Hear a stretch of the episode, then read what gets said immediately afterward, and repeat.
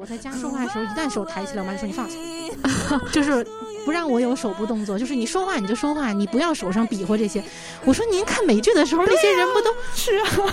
就就是这种特别手上完全特多的，我妈不行，就是丰丰富一下那个肢体语言也不行。嗯，我觉得很多中国家长会有这种，主要我妈规矩特多。就是比如说我在家不能岔开腿，吃饭时候不能吧唧嘴，筷子不能碰碗，茶壶壶嘴不能对着人。我妈特别多规矩，但我妈是老北京人，所以规矩多也正常。我觉得北京人本来规矩就多。那你会就是最后也就习惯了？我习惯了，但是他我没规矩，他规矩特别多。虽然我没有完全遵守，就是我没有完全学会，但是他会念叨你。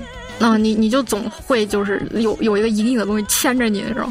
我在家现在跟我妈说话，有的时候手要举起来，我就下意识放下，就是因为他会念叨，所以我我但是我也不完全控制得住，就实际上说话时候还会会想比划嘛。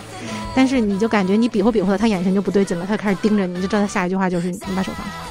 而且我在家以前坐沙发的时候，小的时候特别习惯把这个腿搭到那个背儿上，因为我觉得特舒服。看电视的时候，我妈每次从厨房一出来，看见我那样的眼神就突然变犀利。变犀利，导演，嗯，哎，那你们家是不是不会买那种沙发？就是那个沙发就是专门供人这样躺着坐的，腿伸直的那种。那种会，他不让你劈开，哦，就是他不会让你岔开腿，但是你想躺在上都无所谓。怎么本来是想聊一个很爽的事儿，但是咱们都聊了一些听起来很不爽的事儿，被教育的事情。我妈妈也会要求，但是我妈妈的要求就是。嗯，比如说类似于我特别喜欢驼背，然后我一驼背，他就说挺起来。但这个家长都会对拍一拍。然后还有包括就是，嗯，比如说不能那个什么，对，就吃饭的时候就是不能拿筷子敲碗。嗯，我小时候非常喜欢。你们会管那个吗？不能把筷子直立在米饭上？可以，就管管可以，不行吗？不行，因为是什么上供的时候的那个不好。嗯，这个不行。可是，可是你仔细想想。为什么不行？就是就是一个想人们想象出来的一个共同的约定，然后变成了一个大家都觉得不应该去做的，有点习俗吧，老祖宗的东西。就是其实有一个风俗尊重的问题，就是我们去伊斯兰国家，你也不知道他们为什么不可以这样，但是那是他们的风俗，我们就尊重，对遵守。嗯，就有一点那种。包括中国的鬼神文化，其实也是你你说真信吗？就我算是个唯物主义者，我也不怎么信。但是你说回去跟家里的人上上坟什么的，那也去，也跟着去，没有说我不信，我就不去做这一套。就算是一个，就怎么说，一种情感上的东西吧，就会遵守一点。但是如果比如说只是我妈觉得这样不好，我是不会遵守。我还是会听。看来你比较。听话不是，主要是习惯了。你像我说您这个，嗯，我到现在都管我爸妈叫您，打字我都打您。北京人是有这个问题。嗯，我我那个初中的时候，当时关系好的朋友就特别震惊于我，就给我妈打电话的时候说您，然后结果我们等大学了再见面的时候，就已经是二十几年朋友了，我还这么说，他说哦，那你那时候不是装的，你就真一直这么说。那个时候在宿舍里见的就觉得很，哎呀，拿什么就是要拿那个腔调什么的。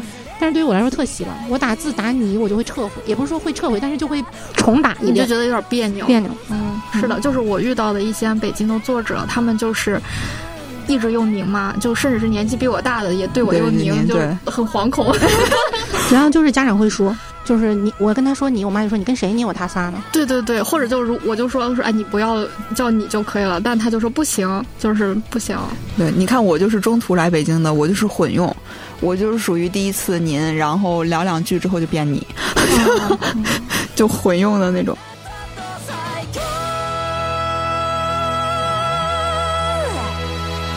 欢迎大家收听这期的慢编史，然后这次就是这个，依旧是两个之前大家应该有所了解的老朋友。木木和瑞卡，他们两个的这个合体呢，就是漫画一言堂。大家好，我是漫画一言堂的编辑丽卡。哦，我是编辑木木。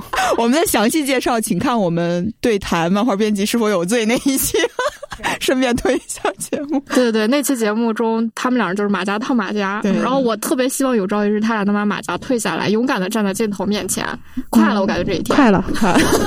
先把话说出去，真快不快再说。嗯，这次节目呢，其实特别有趣的就是有一次，就是当时他们俩过来，我们一起聊天嘛，然后聊的过程中，就是提到了一些大家自己非常喜欢的，就是心头好的漫画作品，然后聊的一发不可收拾，一个比一个嗨。我当时就感觉那种嗨点，或者是大家一直想聊下去那种兴奋的感觉，它其实就是一种爽，就是一种爽感，甚至是很多的人开始看漫画、接触漫画，甚至是现在这种网络漫画的这种主流趋势，它还是在以。给大家爽感为自己的使命和任务，对，所以我觉得今天呢，我们就来聊一聊这个漫画里的爽感以及跟爽感有关的一项话题。嗯，先从哪个话题来切入呢？就我觉得，就是一般情况下，一个作品如果想让一个人一直一直看下去，它可能会有很多综合的要素，但其中我觉得人们马上能感知到的一个要素，或者最常被提起来的那个要素，就是爽。嗯嗯，对，所以我就很想问问你们俩，你们觉得就这是不是一个必要的要素？就是如果一部漫画作品想吸引我们看下去的话，我其实觉得不是完全必要，就不是完全必要。这个为什么？我其实刚刚不是提我妈了吗？我可以在这儿稍微说一下。我来之前跟我妈，我跟我妈聊了一下，就是我今天要来，然后跟那个漫面史要聊这个，我们要聊这个话题。然后我说，我妈说你们要聊什么？我们说要聊关于爽这个，就爽点这个事情。嗯，我就说一部作品，然后让读者看下去，可能是因为爽。我妈当时就有点不开心。嗯，我妈说怎么可能就只有爽呢？就比如说我看那种战争类的题材，我肯定不是觉得它爽。我才继续想往下看的嘛。那是因为什么呢？肯定是比如说抗美援朝这种，嗯，他看完之后肯定是觉得那个战争惨烈。虽然我们胜利了，但是那个胜利肯定不是爽感的胜利，就是有那种悲怆。对，那个肯定看的不是爽感。所以我妈就我跟我妈聊的时候，我就觉得，嗯，她反正她说那个也是她的角度的看法嘛。但确实是，就一部作品不不一定是一定需要爽感才可以看下去，这个前提。对，就包括我们可能去看那个青女漫的时候，开头就是主人公他在已经可能三四十岁的年纪的时候，他相当于已经经历了很多事情，他又找不着出路了。就是开头就是一个不是很爽的一个前期设定，然后到后边他在寻找自己问题和出路的时候，其实他会是各种碰壁的，他会发现以前又没有遇到过的困难，然后再发现这个困难对应的好像带来带给他了一个新的点或者新的知识。但是他不会说我一下就明白了，一下就解决这个困难了。但是我们就看着他一步一步一步这么着，慢慢的、慢慢的，到最后他有可能也不是成功的。还有近期，就是这两年可能还会出现一个题材的话，会有一些人来剖析自己有一些精神的问题，无论是抑郁啊，还是分裂啊，就这种问题。他其实吸引的读者，大部分的读者是我在看这个漫画的时候，我其实也有这种情绪，所以我想看他是怎么拆解自己的情。绪的，我来跟他一块儿来探讨自己，就是这类的漫画肯定不是说哦，我看起来好爽啊啊，他怎么 抑郁的这么爽，不会有这种情感的。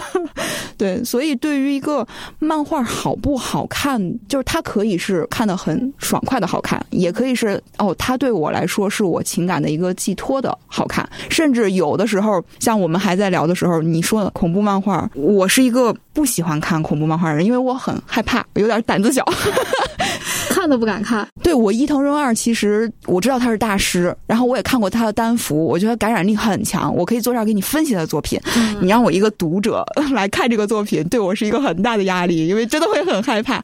所以他这个漫画对于我来说，我其实不能给他评价一个爽这个评价，因为我看着不爽。他甚至对于就是每个人可能从中的感受都不一样，怎么能把它变成一个唯一的要素放在漫画好看上面呢？嗯，所以我们感觉不是一个通用的。但是你说它会不会是？我觉得这个漫画好看的原因之一，它应该会是。嗯。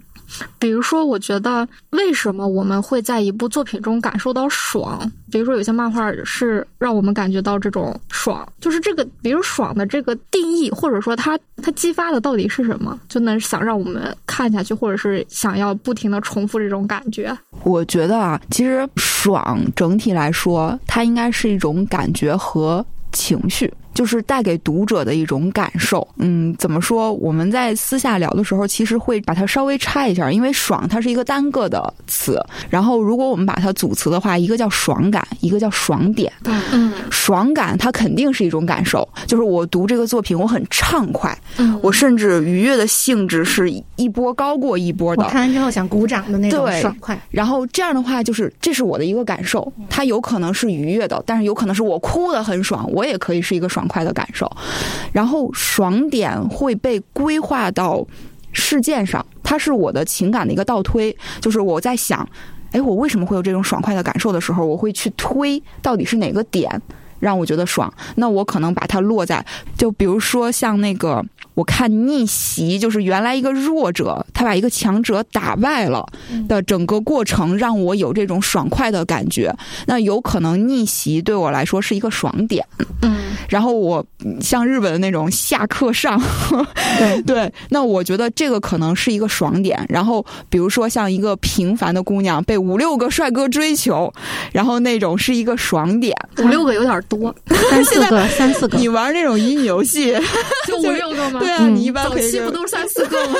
还有那种翻倍了还有那种追妻火葬场，就是那种冷宫穿越文，啊可能，也是爽点它都是。但是我们后边在聊的时候，光光这个点给我们带来爽快的感觉嘛，其实是爽点是倒推的，是我先有爽快的感觉，然后再去找什么东西给我带来了爽快的这种感觉。所以，如果给爽下一个明确定义的话，我觉得会分成这两个词，一个就是爽点。一个是爽感，就是爽点，就是他刚才总结的，可能类似标签似的，比如说下课上，比如说惩恶扬善，就是坏人终究得到了报应，大家逆看袭这对种大家看到了就会觉对对对得爽。嗯嗯，那其实这种标签儿不就是现在网漫最常用的那些？对就他们就提炼爽点对，啊，但是忽视了爽感。就只是提炼了点，但是他并没有用事件和一个作品综合的方式把大家的爽的感觉引引做出来，对，嗯，就是比如说我们，我们能不能再深挖一下？就是为、我在想，就是为什么我们会觉得下课上是爽的，或者说追追妻火葬场是爽的，麻雀变凤凰是爽的，或者是这种复复仇成功啊，什么逆袭是爽的？就为什么这种东西会让我们觉得爽快呢？其实我感觉简单来说的话，就是大家的日常生活之中经历的这些事儿，就会让你觉得下课上很爽。就是你在日常生活中，比如说你在学生时代，你也是嘛。毕竟大家的人生可能各个阶段都会有这种成绩名次排名嘛，你总想看着自己一个阶梯一个阶梯往上走的这种成就感，所以自然而然这种下课上本身这个词对于就是活生生的人类来说，我就觉得这词已经很有吸引力了。就你你如果我能做到这个，那我可能会很爽快这种感觉。嗯嗯，就是它符合我们日常生活的人类的朴素期待。对，就是它是大众共鸣的。比如说，我们刚才说了，有一部分为什么说是这种冷宫逆袭，我们会觉得爽，是因为一般我们在认知里打入冷宫的人，他不是真的罪有应得才被打入冷宫，他可能是遭受了什么冤屈，或者是被人抢了位置什么之类的。你这个时候你就希望那那些冤枉他的坏人有坏的报应，这个好人要能够有好一步一步走回去，对，要有好人的这种怎么说好的正面的娘回宫，对，就这种感觉。所以其实有一点儿，包括像这种下课上，包括弱者的逆袭，就是我们。怎么说？读者朴素的正义感，希望事件的发展是这样发展的。但是由于我们在现实生活中，其实这样发展很困难。比如说，努力一定会有回报吗？不一定。嗯，这是一个现实问题。我们的回答肯定是不一定。你还要看机缘呀，你还要看、对，你还要看时机呀，啊对你还要跟别人去比较，你是不是足够努力啊？但是突突了已经。看你的天赋，尤其还是从天赋就开始起底，你是不是真有努力能做成这件事的天赋？然后就把你那个努力就会成功那个信念已经给打消掉了。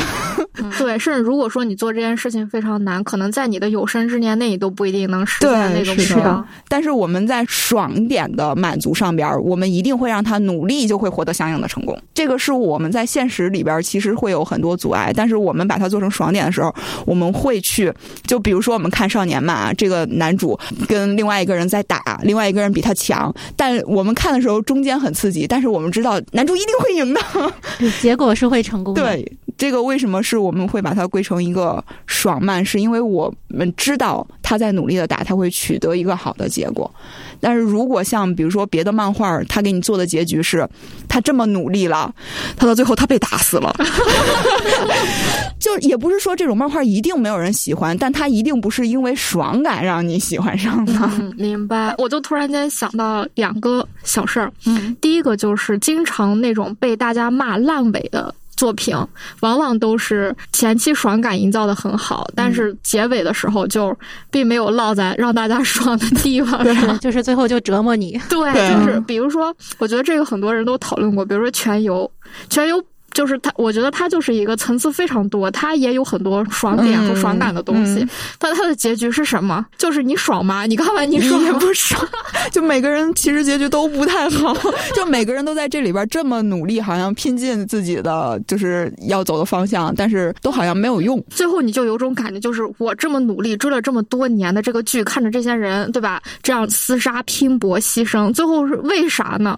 没有意义了，突然对，就是就是这种无意义的这种东西，给人的感觉，它肯定不是爽，而是一种空虚，是的，甚至是会让自己感觉，甚至是一种浪费。然后，然后引，然后这引发一点愤怒。对对，感觉前面积累的都白看了。你给我扔个这个。我前段时间看那个巨人的那个作者要去美国开发布会，然后去之前特意就是写了一封信，希望读者冷静，因为美美国可以凶器入场，美国可以配枪。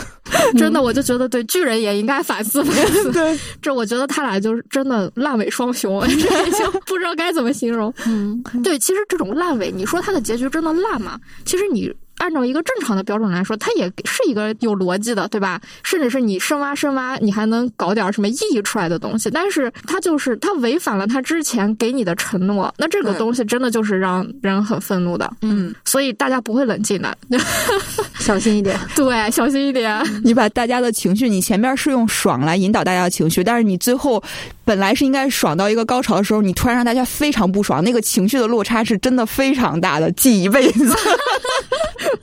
对我，我真的觉得是这样子的。然后前段时间有一个还挺火的韩剧，叫《财阀家的小儿子》，也是烂尾。对，我不知道你俩有没有看啊？没看，没看。对，然后因为我旁边有一个朋友，他有在看这个剧，他实时跟我同步，他说这是个神剧。然后比如说到哪哪哪集，我已经神剧预定了。然后之后就因为烂尾骂上热搜。对，然后我黑化律师也烂尾。哦，对，黑化律师也烂尾。最近的韩剧不知道为什么老烂尾啊？我就问他，我说你给我讲讲。到底他为什么烂烂尾了？他就跟我说：“他说就是一种期待的违背。比如说，他第一集就感觉就这个主人公被杀了，对吧？如果说想要看这部剧的朋友，就是可以把进度条往后拉一拉，就是不要为我剧透啊！就是到时候我们时间点上会标出来。嗯。而这种觉得已经都烂尾了不想看的朋友，就可以接着听我说。就是第一集的时候，就是他是一个可以认为是贫苦人家出生的一个人，然后他其实就是给财阀打工，然后但他这种打工就是有种像是人家的这种。有点保镖，然后又有一点助理，又有点管家，反正就什么活都干。就是这个财阀家人说什么他就听什么，嗯，而且他自己给自己的三个约定就是，他们说的所有的条件我都要接受，然后同时我不要去反驳，而且我也不要去想他为什么要给我下这个命令，我就执行就行了，就给自己就这么洗脑，嗯。然后结果他在第一集的最后呢，就相当于是接受了一个命令，然后去一个国家提取那个财阀家因为曾经的一些继承权竞争而隐藏的一个秘密资金，他就去取那个东西，但结果就是其实就是被利用了，然后就被他的下属带着人给一枪崩脑袋，嗯，给干掉了。他就问他下属为什么要这样干，他的下属就是他们就这样安排的，你不是教我就是不要思考，不要质疑，执行命令就可以了，不要想多，对，然后就把他一枪崩掉了。然后第一集的结束就。就是他虽然从那个悬崖下掉下去了，不是还被枪崩了脑袋嘛？但是他醒过来之后，好像就是回到了九几年，就是十十十几年前吧。嗯，我具体我他也没有说太清楚，他可能不记得了。然后，反正他就说回到十几年前，但他醒来之后，他就变成了那个财阀家的小儿子，就是他也不应该是叫小儿子，应该是小孙子。就是他们家有三个，就是有三个儿子一个女儿，然后他的爸爸就相当于他醒来之后他的那个身份的爸爸是当时财阀家的三儿子。就也是也是家里的老四。嗯然后呢，他爸爸有两个儿子，就是一个是他哥，一个是他，就相当于他是整个财阀谱系家年纪最小的一个人。嗯，就这么一个感觉，所以才叫财阀家小子。然后甚至是他在曾经是。给这家财阀打工的时候，他老看之前就是这个财阀家族创始人的那个爷爷，他是怎么怎么一步步啊写写的那个自传，他就特别有一点点崇拜，或者说有一点点向往那种感觉。嗯所以他现在就是有亲眼能见到这个人还活着吗，他的时候这个人已经死掉了，嗯大家就会非常期待他要如何一步步的了解这个。家族的这种斗争，然后如何一步步的争取到权利，甚至是怎么着，就是非常期待。而之后的几集，他说也是在满足这种期待。嗯第一个就相当于他其实是从未来来的人，所以不管是什么韩国的足球杯进了什么前三甲，然后包括最后发生什么九幺幺恐怖袭击，然后甚至是某个股价之后暴涨又暴跌，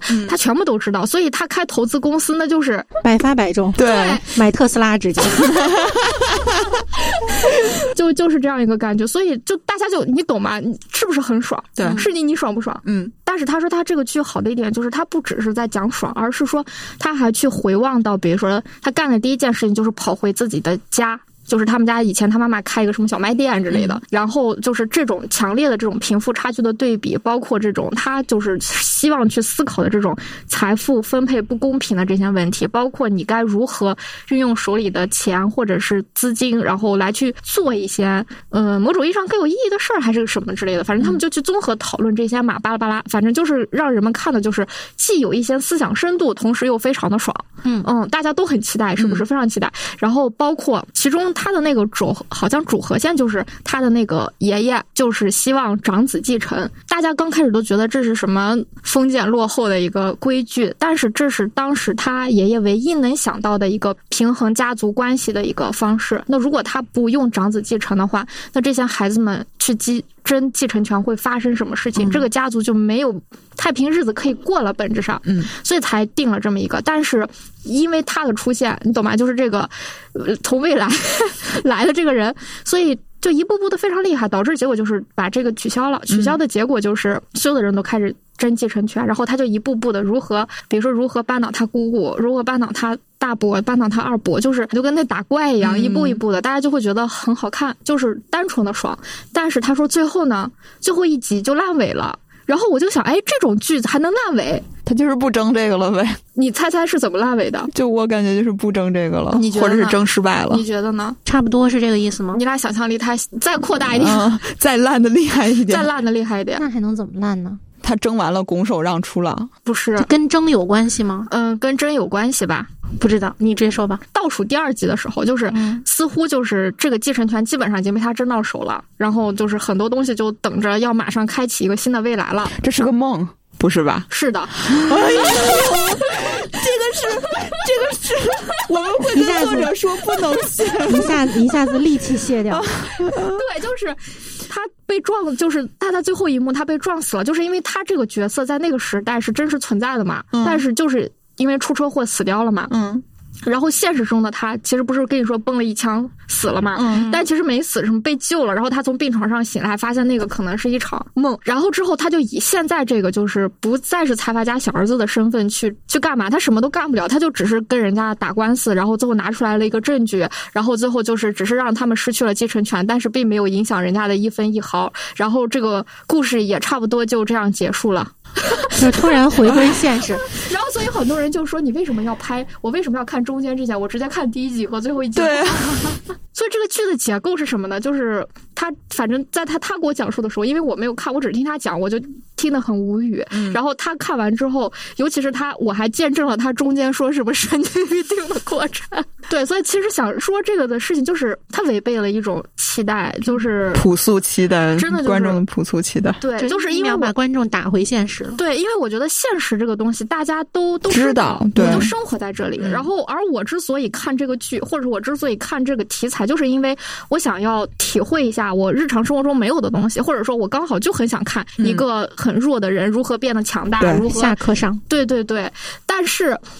哎，你又把我打回现实了。就如果说我的期待就是我要看一部现实的剧，比如说我们看《山海情》，我就知道它不会多么爽。是的但但是我的期待是这样，我就嗯不会觉得它不爽有问题。嗯，但是你是采访家的小儿子，你标题都已经写着“爽进击的巨人，爽剧。对，像最后那个那个是我们会告诉作者你不能这样，是禁忌之一，就跟梦。对，就跟那个悬疑小说你写到最后哦，就是一个路人杀的一样，就是不可以。不是你说编剧为什么会这么做呢？编剧为了让人记住他，看完就查这编剧是谁，看他下一步，就为了骂他是吗？但是我觉得也有可能就是编剧的编剧本身没准最初就是想这么创作，就跟巨人的作者一样，我早就想好写这个结尾了，恶心你吗？就是为了对让读者。我觉得那天木木说的有一个特别好，就之前我们不是拜访了一个作者嘛，对方其实也是希望说，我就想用这么一个，就是让大家看完与众不同的结局，或者说就是很不是那么符合你期待的。但是木木，你当时是怎么回答的？你可以再说一遍。我说这个分两种，就是有一种是你这么设计完，然后让读者感觉哇塞，原来结局是这样的，是出乎他意料，让他惊喜的。这样是没有问题的，你相当于不仅是满足了读者的期待，还超出了读者的期待。虽然你设置了一个转折的结局，但是另外一种就是读者读完起来就是，那你这样你写前面干嘛呢？就是你的结局完全是为了恶心我而 出乎意料。这要说的时候考虑了一下要不要说出口，最后还是说出来了。对，为为了为了纯属让我难受来设置这个结局，我为什么要喜欢你这个作品呢？嗯，对，是的。然后我就在想。嗯，比如说，我们如果在更细点的去分析这个爽感嘛，就是我们再把它削的碎一点，比如说少年漫画、什么青年漫画，或者是拿主题的这种热血漫、悬疑、恐怖，甚至是色情漫画，就是这些漫画，就是我觉得他们肯定有这种偏现实的部分，对吧？嗯。但是也有一种，就是你只要听到悬疑。热血、色情，你就已经感受到他爽的要素了。嗯，对，所以我就很想知道，就是为什么这些一下子就能让你觉得他是有这样一个要素，以及这个就是我觉得爽也很不一样嘛。对，比如说一个热血漫的爽和一个悬疑漫的爽，它就不一样。然后我们可以聊一聊，就是为什么，就是到底有多少种爽？其实感觉这个就说起来。没有那么好总结，因为爽这个东西本来就有点个人感受，就整体来说，就是可能我觉得爽的东西，你并不觉得，会这样吗？会会有会有，就跟笑点其实有点一样，就是你觉得好笑的东西，爽点跟笑点，嗯，其实都是个人情感的一种表现。对，只是我们简单把它归纳成几个，就比如刚才下课上，就大部分人都会觉得下课上，也就是说，就是说可以总结一些大部分人都会爽到的一些共性，但是也有个别人属于自己的爽点。对，就比如说他已经是高位了。那他看下课上，他可能就不爽。我已经在上头了，他就只能感受到空虚。对他可能看的爽文就是我是全世界最牛逼，我就一直是全世界最牛逼，就是所有人来挑战我的人都打不过我，就类似这种。可能不同的位置会有不同的感觉。确实，这跟个人的处境和整个心理需求有关系。对对。那比如说像现在我们那种老是就作为标签的这些爽点，甚至是甚至是把它都变成一种类型的这种爽点，那那基本上就是符合大部分人朴素的需要嘛？对这些。他们之间的区别是什么？比如说下课上他是怎么着，而悬疑又是怎么着，热血又是怎么着？我们一个一个一个来，你先说少女。嗯嗯，少女的话，其实我们总会如果带标签的去看，我们总把那个霸总文归在爽文里边嘛。这个最典型的，就是虽然我自己不是很喜欢这种，但是我去分析它爽在哪儿，它是一个可以。不用特别努力完成层级跃升的一个过程。对于主角来说，就是如果我们经常去看的话，女主的特点就是傻白甜嘛，就是她可能在学校也不是那种风云人物，学校真的有个大美女女神，然后女主可能就你也不能说她一定画的很难看，她基本上会把这个女主画的比较可爱，但是在别人的嘴里边，这个女主就很普通。然后再有一个就是学习成绩也一般般，然后也不是特别的聪明，就是感觉 就是感觉是个普通人，但。你就是这个普通人，就被那些就是这种贵公子啊或者霸总这么轻轻一撞。女人，你如此与众不同，就是我发现了，我发现别人发现不了的你身上你自己都不知道的优点。自此之后，因为这个霸总是一个高层级的，我就把你提到了高层。你会参加很豪华的舞会，你会跟政客、商界都有联系，连男二来追你的也是另外一个财阀，会说啊，我为什么原来没有看到你，我现在才看到你，怎么样？就你可以就这么，甚至会拉踩女二。对你跟我 身边的。女人都不同，对女二本来是个白富美，不知道为什么突然遇见她就变成了一个黑心、恶毒的人。对对 对，所以她她其实有一个嗯，我们我们在这种霸总片儿里边儿，就是如果只针对角色的话，它可能也会形成一个刻板印象嘛，就感觉好像这样的女主她就是看。地位就是，虽然我们在剧情里边塑造啊，他们是真爱，他们就是怎么样彼此要相爱，然后除了他我不爱别人，但实质上他是一个层级跃升，我只要被别这个人看上就可以了。相当于霸总看起来是一个爱情故事，但其实是一个阶级跃升的故事。对，因为如果我们真的要完成阶级跃升，我们说如果做现实题材，你你如果想漂亮，你要努力的管理自己的身材，甚至去做一些美容的功课，还要今。今天吃什么不能吃什么？你想美丽，你也需要付出的。然后你想变得聪明，然后能让聪明的人看到你的话，你这个阅读学习也是不能少的。但是在霸总里边，你只要轻轻的撞到一个霸总，这个霸总可以完全发现你如此与众不同的地方。虽然我也不知道这个与众不同的地方在哪儿，但是你就是如此的与众不同。就是如果把这个情绪我们脱离霸总往。大了说，就是其实人人都喜欢不劳而获。就是我的我的终极愿望就是躺在床上当包租婆，躺在床上等钱掉下来砸到我。就是我我不说这个现不现实，或者是想这么想好不好？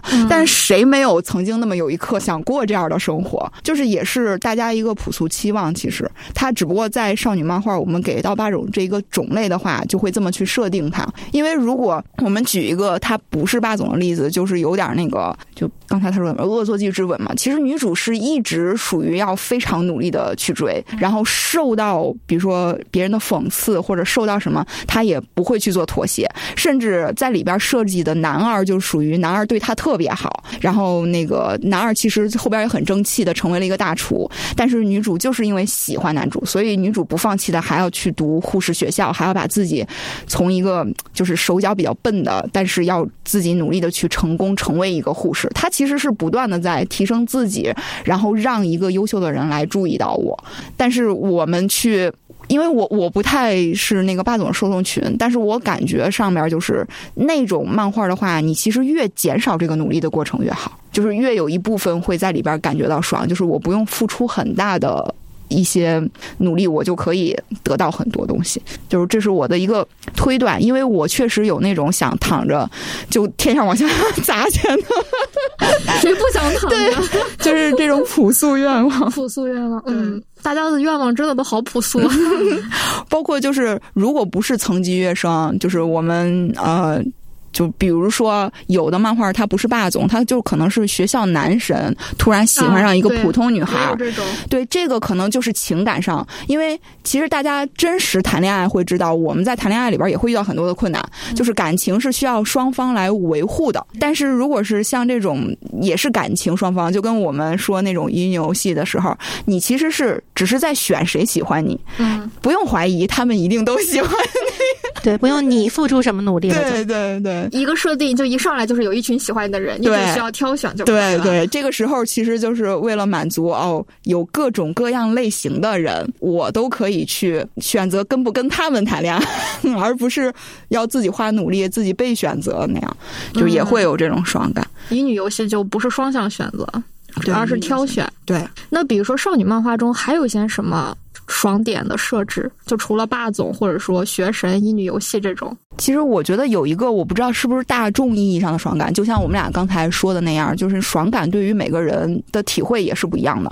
你像我，其实，在那种里边我找不到爽感，因为不劳而获对我来说太不就我们理想是躺在床上当包租婆，但我们实际在这录节目 就是那个东西。等于是它对于我们来说太过不现实，或者是太过就是根本不会实现，就是个梦。就相当于它和你的现实经验之间没有办法连接，甚至是对冲，然后它提供的爽感被你的经验彻底的就冲掉了，对，你就不会爽了。所以我们在平台看到这种作品的时候，就会很快的略过去，并不会看这种作品。对我们，我们比如说像那个丽卡，你可以讲讲他喜欢后宫，他肯定不是一上来我就万全准备的，我就开始打后宫了。对，那后宫跟乙女有关。有相似，它是后宫逆袭，对后宫逆袭。嗯，其实乙女游戏不一样。不一样。那你说说，其实就是女孩子得自己变身，就是你得让自己变得更好。其实有点像那个性质，后宫逆袭，对对，提高。当然，她肯定穿越，她是带着，就像你说的那个穿越，她比如说她知道要买哪个股票，她就去，她就会背李白的诗，她已经某种程度上在那个世界有 bug 了。但是即使这种情况下，她需要把自己的能力表现出来，并且其实我看这种小说，我喜欢看那种有点智斗的，就那个女主得有脑子。就是不能，他要付出努力，对，不能傻白甜。就是我喜欢看那种有脑子的女主，这种会让我感觉爽。但其实我总结的话，就是还是在智斗上，只是是女主在智斗。就是为什么智斗会让人觉得爽？因为喜欢高智吧，就是喜欢高智商这种感觉的角色。其实我一会儿想说的作品就有点稍微有一点点智能，对，或者像我喜欢的，如果是在少女漫画里边的，我喜欢两个人共同成长，他们在恋爱这个关系里边会让他们自身变得更好。这中间肯定有争吵，肯定有误解，但是两个人都长嘴，会互相去解释解决这个困难。每次解决这个困难，他们两个都会在自己的方面上有项成长，然后让他们的情感变得更好。这个对我来说会是算是我的一个爽感，因为是。是我期待的方向。我希望一段好的感情是让两个人共同成长的，因为放在现实，也有可能两个人吵架就散了，就大家都不长嘴。那比如说智斗会让你觉得爽吗？智斗会，智斗会，我呃，我看悬疑或者是我看推理的爽感，其实分两个方面，一个方面是我跟着。剧里的人或者出现的线索，我最后推理的凶手跟实际上他的凶手是完全一致的，那个会是我的爽点之一。其实我当时分析的时候就有点像做数独，这道题我做出来了，就是这道题是有难度的题，是被大家认证的。因为在漫画里边，周围无论 NPC 也好，还是角色也好，都会说啊，这个好难啊，到底谁是？啊？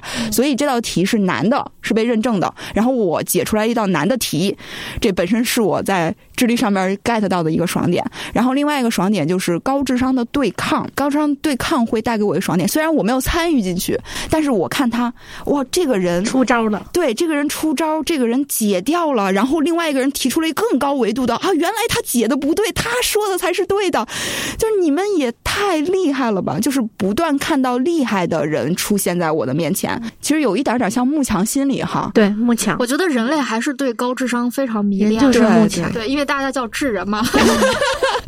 那比如说像瑞卡会对共同成长爽吗？就像木木的爽点。但主要我其实少女漫 我就没有特别多的爽点，就是我我可以看少女漫，但是对于少女漫来说，就是没有特别的感到爽。对，感到爽。共同成长算是少女漫的一个常有的日漫里边会经常有，单纯是少女漫。那别的类型的漫画里的共同成长的要素会让你爽吗？少年的话可能会感觉到吧。就是角色跟他的朋友一起变强，那我们就来过渡到少年漫画里的爽点。嗯，来，我我正好说少年漫，是因为我想推一个作，就想在这儿说一个作品，是因为我在我们的节目很难推荐这个作品，是因为这个作品是从可能到八十话开始好看的，就是八九十话。我先说一下我是怎么看到这个作品的。就为什么要聊这个作品？是因为我们定了这个题材以后，我就第一个想到了这个作品，因为这个作品是我最近在看的国漫里头，让我有一点哦，看完以后就是刚才说的有一点爽快，然后想鼓鼓掌的这种作品。嗯，我当时是在腾讯上随便翻的，就是想看国漫就随便翻了。然后这个作品当时是因为标题和封面，封面还不是现在那个封面，是有点就是引诱性的一个女性。当时名字能说吗？可以，等我说完马上就介绍。我就点进去了。叫《杀狼贤者》这个作品叫《杀狼贤者》，在腾讯动漫上面连载。杀狼贤者，对，杀死的杀，狼人的狼，贤者之石那个贤者。刚才前面也说了嘛，为什么一直没有机会在我们节目说？是因为这个作品不是从第一话就开始好看的。我当时是点开以后，哦，画的很好，画面很好，作者的画面表现力也不错。但是看了一二三话，觉得人物也没有太立住，然后能力设定也没有特别清晰，台词量还非常大，就不是很好看。我就想，本来想放弃的，但是后来想。一看话数特别多，当然可能已经有一百多话，将近两百话。我说那我就看看吧。往后翻的时候，不知道为什么那个雷雨夜就是有一话的标题，突然就有点吸引我，我就点进去看了。结果那一话就是我刚才说的那个内容，就让我看完之后哦还不错。然后我当时看他，立刻在 QQ 上给他发了，给他发了这个作品链接。我说这一话挺好看的，就是你别从第一话开始看，你从这个话开始看，可以看看他前面，看看他后面。我是觉得这个作者。这么对比的话，创作到这块儿的故事水平比第一话好很多了。这个作品当时让我感觉到的感觉就是挺爽的，原因是因为它其实上来的时候，通过两个角色，因为我其实前面没有看太仔细嘛，所以我不太清楚这个就人物已经进程到这儿的巨能，我就从这句话开始说。那个呃，男孩和女孩约在巷子里头，然后男孩跟那个女孩说：“你是没有狼。”其实就是这么一件事情，就是我警告你是没有狼。我通过我身上的伤痕，以及我告诉你我已知的狼人特征，然后让你去判断你身边那个狼是谁。这女孩刚开始一直不信，后来她看到她身上的伤痕以后，就慢慢有点相信了。而且这个狼人在那女孩的概念里属于传说的事情，并不相信在自己周围真的有。然后等她回去那个地方以后，她走到屋子里，逐渐发现了那个男孩所说的那些信息。然后他对面正好有一个人，他就开始试探他，通过那个男孩说的所谓的，比如说他的伤口。会划了以后会迅速痊愈，然后它还有一些其他的特征，所以它是有那种一步一步在铺垫到那儿的。等到最后的时候，他摆出了那个男孩交给他的狼人的手势，对面的那个人就以为他是他自己的同伴，因为其实这个地方有两两匹狼，但实际上那个女孩是假装的身份。然后当两个人认证的时候，那个女孩脸上的表情发生了细微的变化。作者当说的是十分之一秒，就是零点一秒的速度变了一下，然后以狼人的。反应很快的就捕捉到了这个现状，他就拔起刀要攻击他的时候，那个女孩就反杀他了。其实他是有来有回，有来有回的，所以你感觉你在看。交响乐就是逐渐、逐渐、逐渐，这个故事推进到最高潮的时候，那个人类女孩反杀他了。所以我当时看完以后，我就有一种特别爽快的感觉，并且那一章有五百条评论。我看我很少在国漫那儿看到有这么多，虽然我不太清楚腾讯的那个评论是不是只针对这一章，还是说它整个故事有五百条啊？那里面就是第一条就是作者自己留的那个意思，说非常感谢大家对这一话的喜爱。其实就是读者拉下来都是觉得这一话很爽，看完以后很畅快，特别的痛快。我其实想念一下那个。就是我觉得这个作者到后面在描述我刚才所说的那段像交响乐一样的情节的时候，有点像富坚讲述故事的方法，就是他通过旁白，然后来描述这些角色所在处在这个环境下的状态。嗯，我其实觉得台词也写的挺好的，在那一段。这段情节是他已经第一次试探这个女生了嘛，就是试探了一下她留。他那个伤口会很快愈合，就印证了那个男生前面说的话，所以这个人心里已经有一定的判断了。伊利哈姆很确定自己没有看错，此刻他已经被彻底的震惊了，大气也不敢出。秘书帕斯是提拉市的政府小职员，已经任职五年了，而他真正的身份是狼人。他善于表演单纯的面孔上有一双能看穿任何细微变化的眼睛，但这个时候任何普通人都能毫不费力地看清伊利哈姆满脸的惊愕。只要他转过身来，帕斯边紧盯着伊利哈姆，他僵硬在腰间佩剑旁的手，边把自己的手熟练地伸到抽屉里。抽屉的暗层里藏有武器，是一把细长的匕首。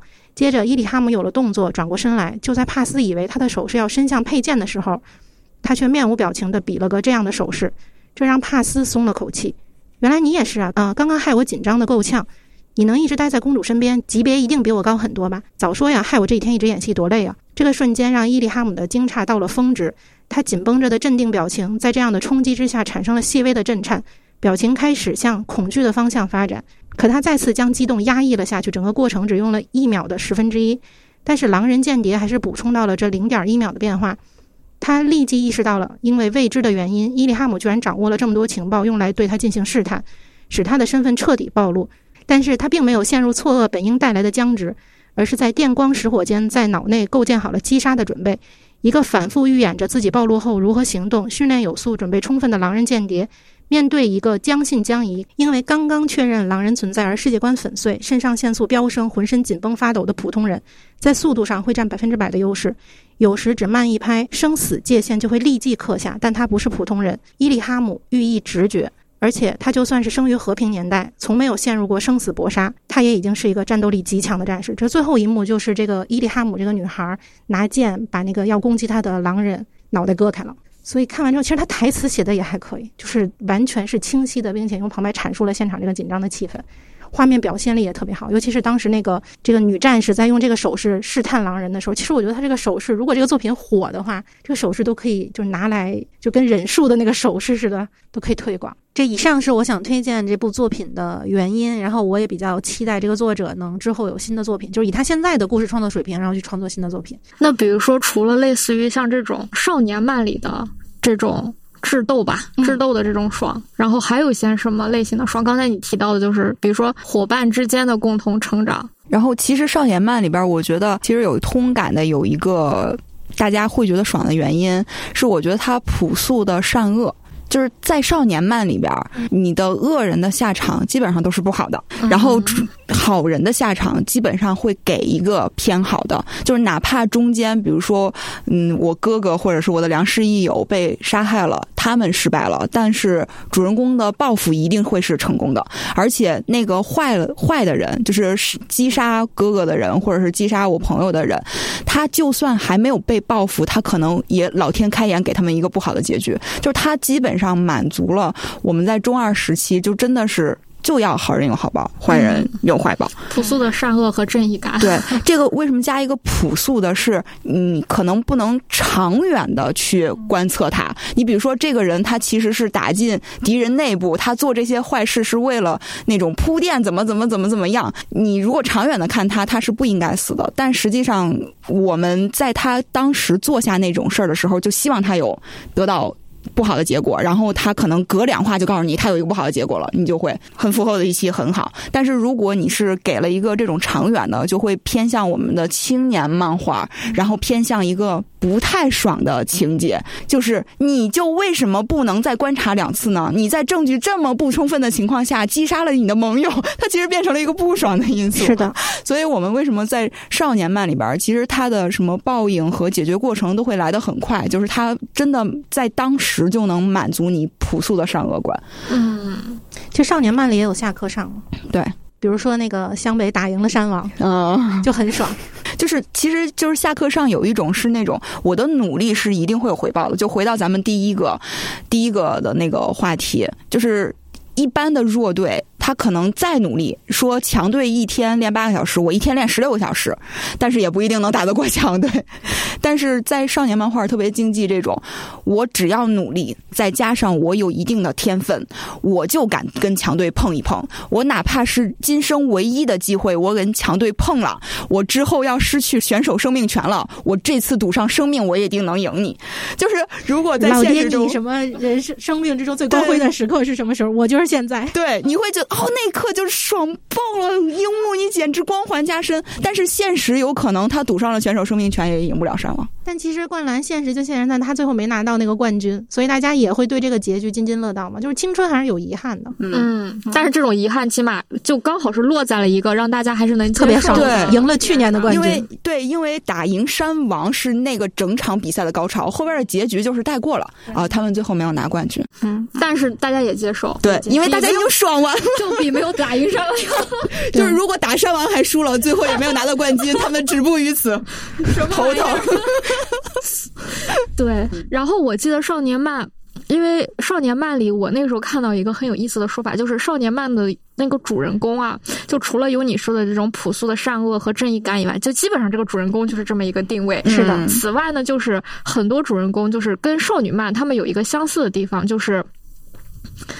也看起来是个普通人，就是实际上是个天才，也看起来是一个普通的小孩，但是不知道为什么，就是会被一些能力，会被一些高人所眷顾，然后就修炼修炼，或者说赋予了一些天是天赋使命的这种东西。嗯在此外，就是这个角色不一定是一个真的天才，但是他在某一个领域，他肯定是天才，就是在努力这个领域里，是的，非常的努力，而且这个努力他们得回报。对，所以我觉得这是这是少年漫满足大家一个爽点的地方。如果要说其他的话，比如说就是畅快的打斗，嗯，畅快的打斗，嗯，对于少年漫来说应该挺。我看《龙珠》虽然就前面的也都有嘛，但是《龙珠》另外一个让我感觉爽的就是这种打斗。为什么打斗会让人觉得爽呢？它其实是有，我觉得一方面它有一个视觉上的冲击，就是包括我们在看少年漫什么都就是多动症时期嘛，就中二就是毕竟是个多动症时期，而且必胜灯笼剑，对，而且其实暴力和性。是人本质上会有爽感，对，特别是画面带来的就是暴力和性上面的冲击，没有办法说道理和原因，这个就是根植在动物生存本能上面的。你只要暴力强悍，你的存活几率就大；你只要就是性上面好的的话，你延续后代的几率就大。这就是本能带来的爽感，智力的强，能力的强，对，然后性魅力的强，就人也就这样了。你毕竟不能 脱离动物性嘛，对吧？嗯嗯，对。那比如说，那青年漫呢？青年漫其实我觉得道理是一样的，但是青年漫它会给你带入一个已经有一定社会打底的呃场景中。你比如说少年，我们到时候我们当海贼，然后我们去那个火影 啊，我去一个完全不存在的世界，就是那个幻想性，其实对少年来说也有很大的吸引力。但是你到青年的时候，大家都已经社畜了，你再给我幻想，我也知道我脱离不了这种环境。这个时候。就是现实中的下课上和现实中的我努力会有回报，就对他们来说会比较重要。就跟那个半泽直树就是个青年爽 爽文，对吧？是的，同意同意，对吧？他就是不断的是他他没有说我做这件事儿很简单，但是如果你在现实中做这件事儿，你可能早就被开除了。但是他不是，他在现他在那个剧里边，他努力的去做这件事儿，他每件事儿都成功了，他突破了一个又一个的上级，甚至跟这个总。行的行长都开始，我要跟你交换条件，他能做到这个，但是他又基于一定的现实，就是你看我是个小职工，然后我有朋友，我甚至是有很多重重的困难，这个事儿他并不容易，对，但是我最终还是要，对，最最终是以牙还牙，十倍奉还，我做到了，对，对，所以他他其实，在。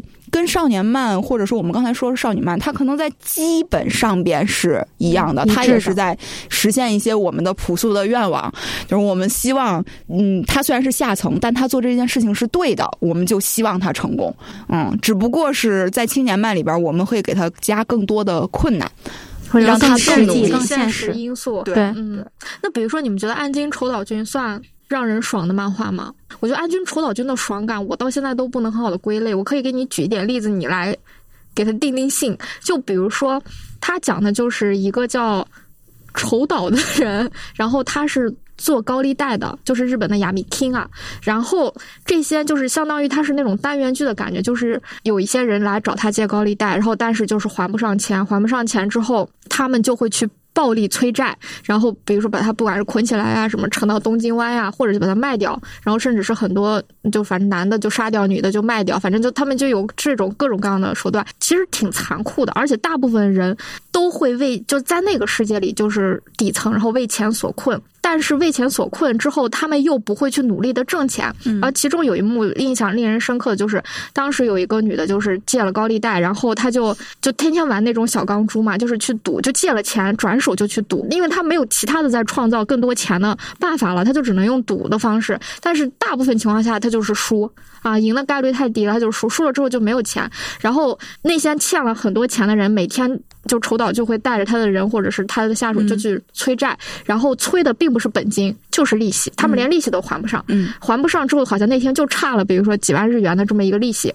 就让他还，他还不上。这时候他就跪下来，然后痛哭流涕，就求他说，让他就不要把我拉去沉东京湾什么的。但是筹岛君就是这个面无表情，就非常的冷漠，就是不行，我你就得把钱还来，我就是做这个生意的，就是没有任何通融的地方。然后，但是我唯一可以通融的就是，你现在如果能搞到钱。我就可以放你嘛，我在这等着你搞到钱。我给你，比如说我给你多长时间，就我就站这等着。然后他就开始去求路人，就每个路人说能不能借我多少钱啊，或者是干嘛干嘛的，没有一个路人 借给他钱。然后刚好出岛君旁边不是当时新来了一个职员嘛，看不下去了。就是就有动了恻隐之心，反正太惨了，这看着。然后，但是筹岛君大概意思就给他说，就是你的就意思就是你这种廉价的同情你就收起来吧。然后那个人就继续的求，最后也没有借到钱，还是怎么着了？反正最后就是给人的就就倒没有成东京吧，反正好像是最后就反正就是很惨吧，就那么一个样子。就是然后好像还是最终搞到了一点钱，就还了一部分，然后就相当于没有被成东京湾。但是前面就跪在那痛哭流涕，说自己好好干活，然后还钱，不要再过这种生活的人，转手又去打钢珠了。嗯，就这样的，就是就他就他，就是你说这爽吗？但是你看的时候，如果一定要说他在他里面的爽感，就是他就把任性赤裸裸的摆出来给你看。嗯，那我觉得其实不算爽感吧？不算吗？嗯，就如果要是现在目前能感觉的，就是比如说，可能人要要学会坚定拒绝的那个样子，会让人有点代入。比如现实的我不是那种能坚定的说不的那种，就不行，你就得还你，你就得怎么样的那种。他们会带入这种角色，感觉到爽吗？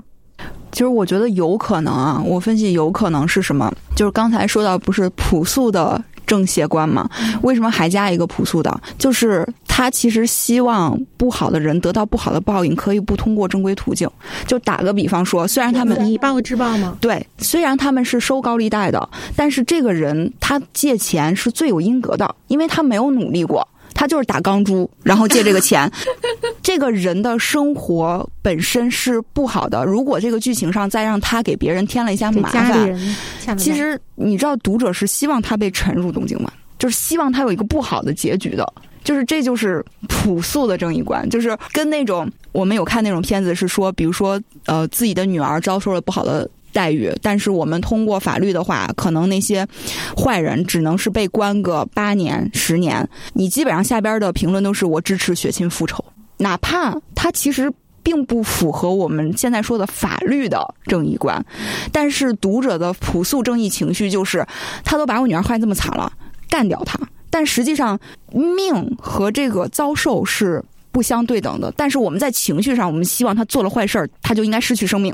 他做了，已经做了这个级别的坏事儿，但是谁来执行不重要。这也是为什么有一些片子里边就是说他是法外制裁者，就是他其实杀了很多的人，但是他给他的杀人每每一个都给了一个动机和理由，比如说这个人是贪官啊，那个人是个强奸犯，然后这个人是个虐待狂，我杀的都是不好的人。那他是，然后民众其实是觉得这个人是个英雄呀，劫富济贫，对，但他实际上他是个杀手，但是他。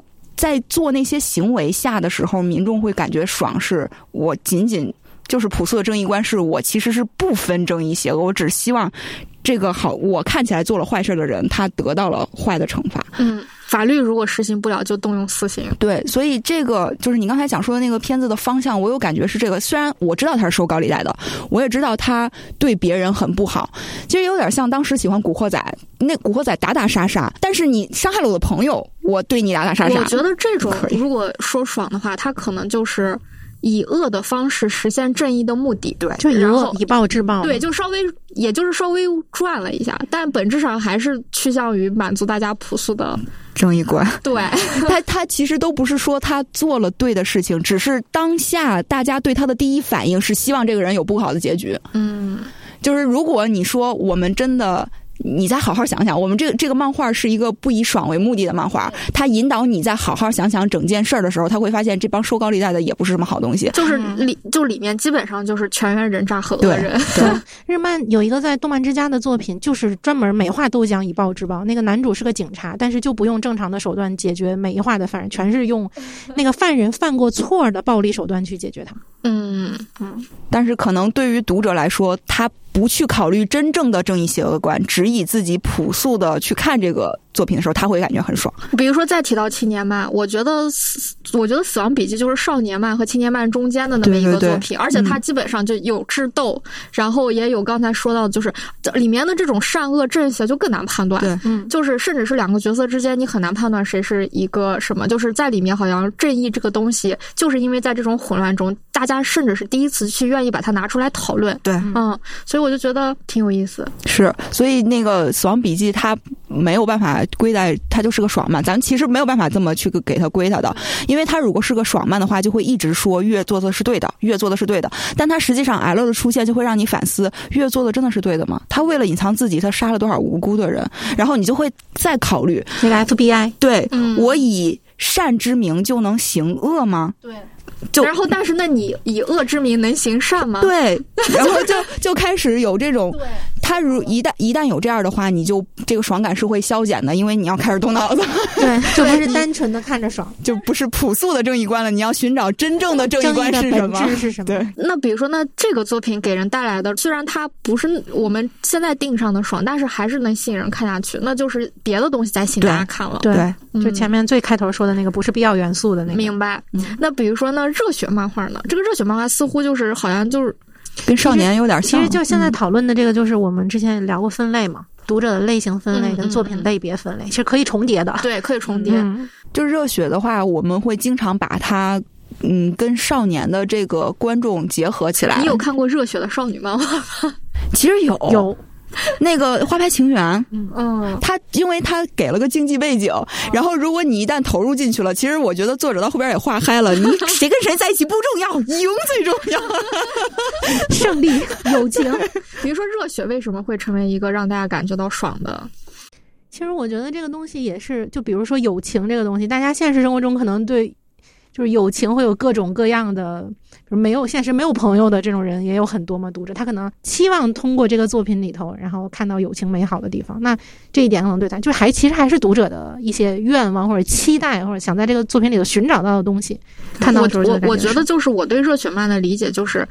比较接近于一种非常纯真和纯粹的一种东西，就是甚至是很多人会觉得它很中二。但是这种中二怎么说呢？就是就当你还没有被社会就是洗练过的时候，嗯对对对就这种东西会多一些。嗯当你被洗练过之后，你虽然这种东西不多了，但当你看到还有人是这样的时候，你其实是向往，对觉得好，你其实是觉得是好的。对，就是他像你在热血漫画里谈论友情，就是我的后背可以交给你，就是我完全不怕你的背刺，你会替我守护好我所有的弱点，就是他就会给给你做的很极致，就是那个是我们可能在上学的时候会觉得。就是我这朋友当当亲亲兄弟都没有什么问题，但是你在成长的过程中，你总会知道朋友跟自己不可能完全百分之百契合呀，一定会有的多了，是吧对 是的再也不会说我的背后交给你都都交给你。对，都有可能是朋友不是无意的，但是他某些对他的行为，他会对你造成伤害。就是更让人感觉到无奈和对难过的，就是现实是这个样子的，大家都抱有同样的心情，都会做出不同的事儿。但是在我们中二的时候，就是没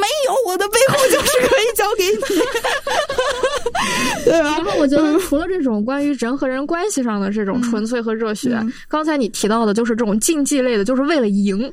我觉得赢单纯对赢这件事情本身也会让人觉得很嗨很爽，对赢就是爽。对为什么赢就是爽呢？其实这个就要有点儿，因为您后面有一个问题嘛，就是其他类别。对，其实关于游戏和运动，这个就是竞技体育、电子竞技这种，都是就一个理由，就是赢，就能让你感觉到爽感的，就这一个字儿，没有没有别的字。为什么这个字儿能让你感觉到爽呢？因为那个世界就是只有第一才有用，除了第一之外，没有有那个 DOTA 那个游戏的职业选手拿了亚军以后，把奖杯放在机场，嗯，不要就没有用。而且我不是看电竞嘛，对于嗯电竞的粉丝来说，你开心的时刻只有你的喜欢的选手和队伍拿了冠军，到下一场比赛之前的那段时间，就只要下一场比赛开始输了就不开心了，就一定会粉丝吵架，然后什么选手怎么样？为什么赢？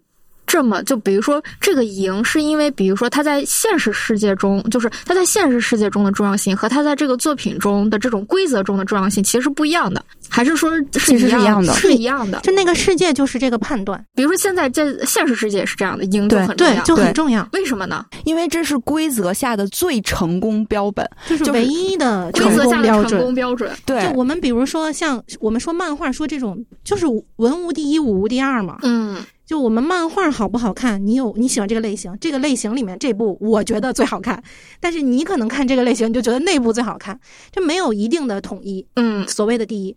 但是比赛就名次就摆在那儿，第一就是第一，没有别的理由，很残酷哈、很残酷。大家都是同一个规则，没有说我认为他是第一。爽爽的只是第一名，剩下的人都是残酷。对，都是残酷，就只有第一有用。虽然我们一直提倡嘛，就是说第二名啊，名次不重要呀名次不，重要大家要就是只要努力了就好呀。对，但实际你去看那些真正参赛的人，他拿第二他是不会开心的，他那么努力，他就是为了那个第一。然后得到这个第一之后呢，爽。就爽到下一场比赛之前，因为这种人的就是这种世界的参与者的那种 嗯竞争的心理，一般人是体会不了的。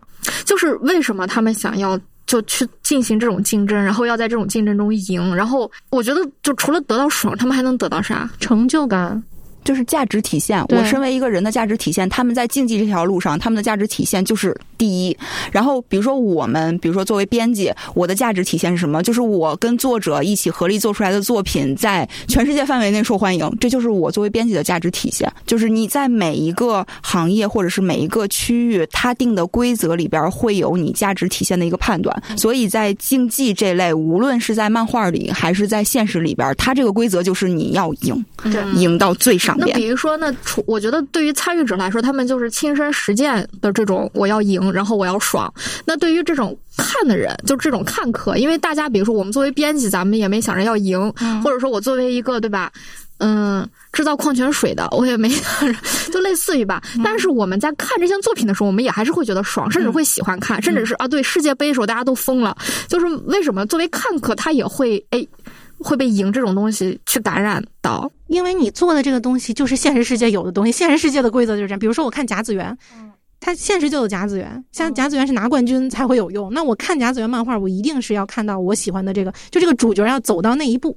就看灌篮也是赢了山王，虽然最后没有拿到总冠军，但是大家对于那个结局没有特别多的那种，就哪怕是旁观者，他你只要进入到那个规则中，你就希望你喜欢的人或者是你共情的那个队伍就要赢，赢了你跟他们一起爽。是的，因为其实就刚才说嘛，每个人都会有价值追求，但是就像丽卡刚才说，文无第一，武无第二。我在没有明确规则的情况下，我只能说我感觉我的价值实现了，或者跟我喜欢同样类别。别的人他说：“哎，我觉得其实你价值实现了，嗯，但是对，但是在竞技这种，我很明确，你得到多少分，你击击中这个点儿，你会得到多少分。你两队比拼，你把他打残血或者把堡垒给推了，推了，主堡推了，你就赢。这是有明确规则和判断的。”东西，它是直接你就在这贴个榜，我就知道你的价值体现是什么了。所以，我们把很多生活中没有办法去规划它的价值体现的东西，我能很清晰的感受到。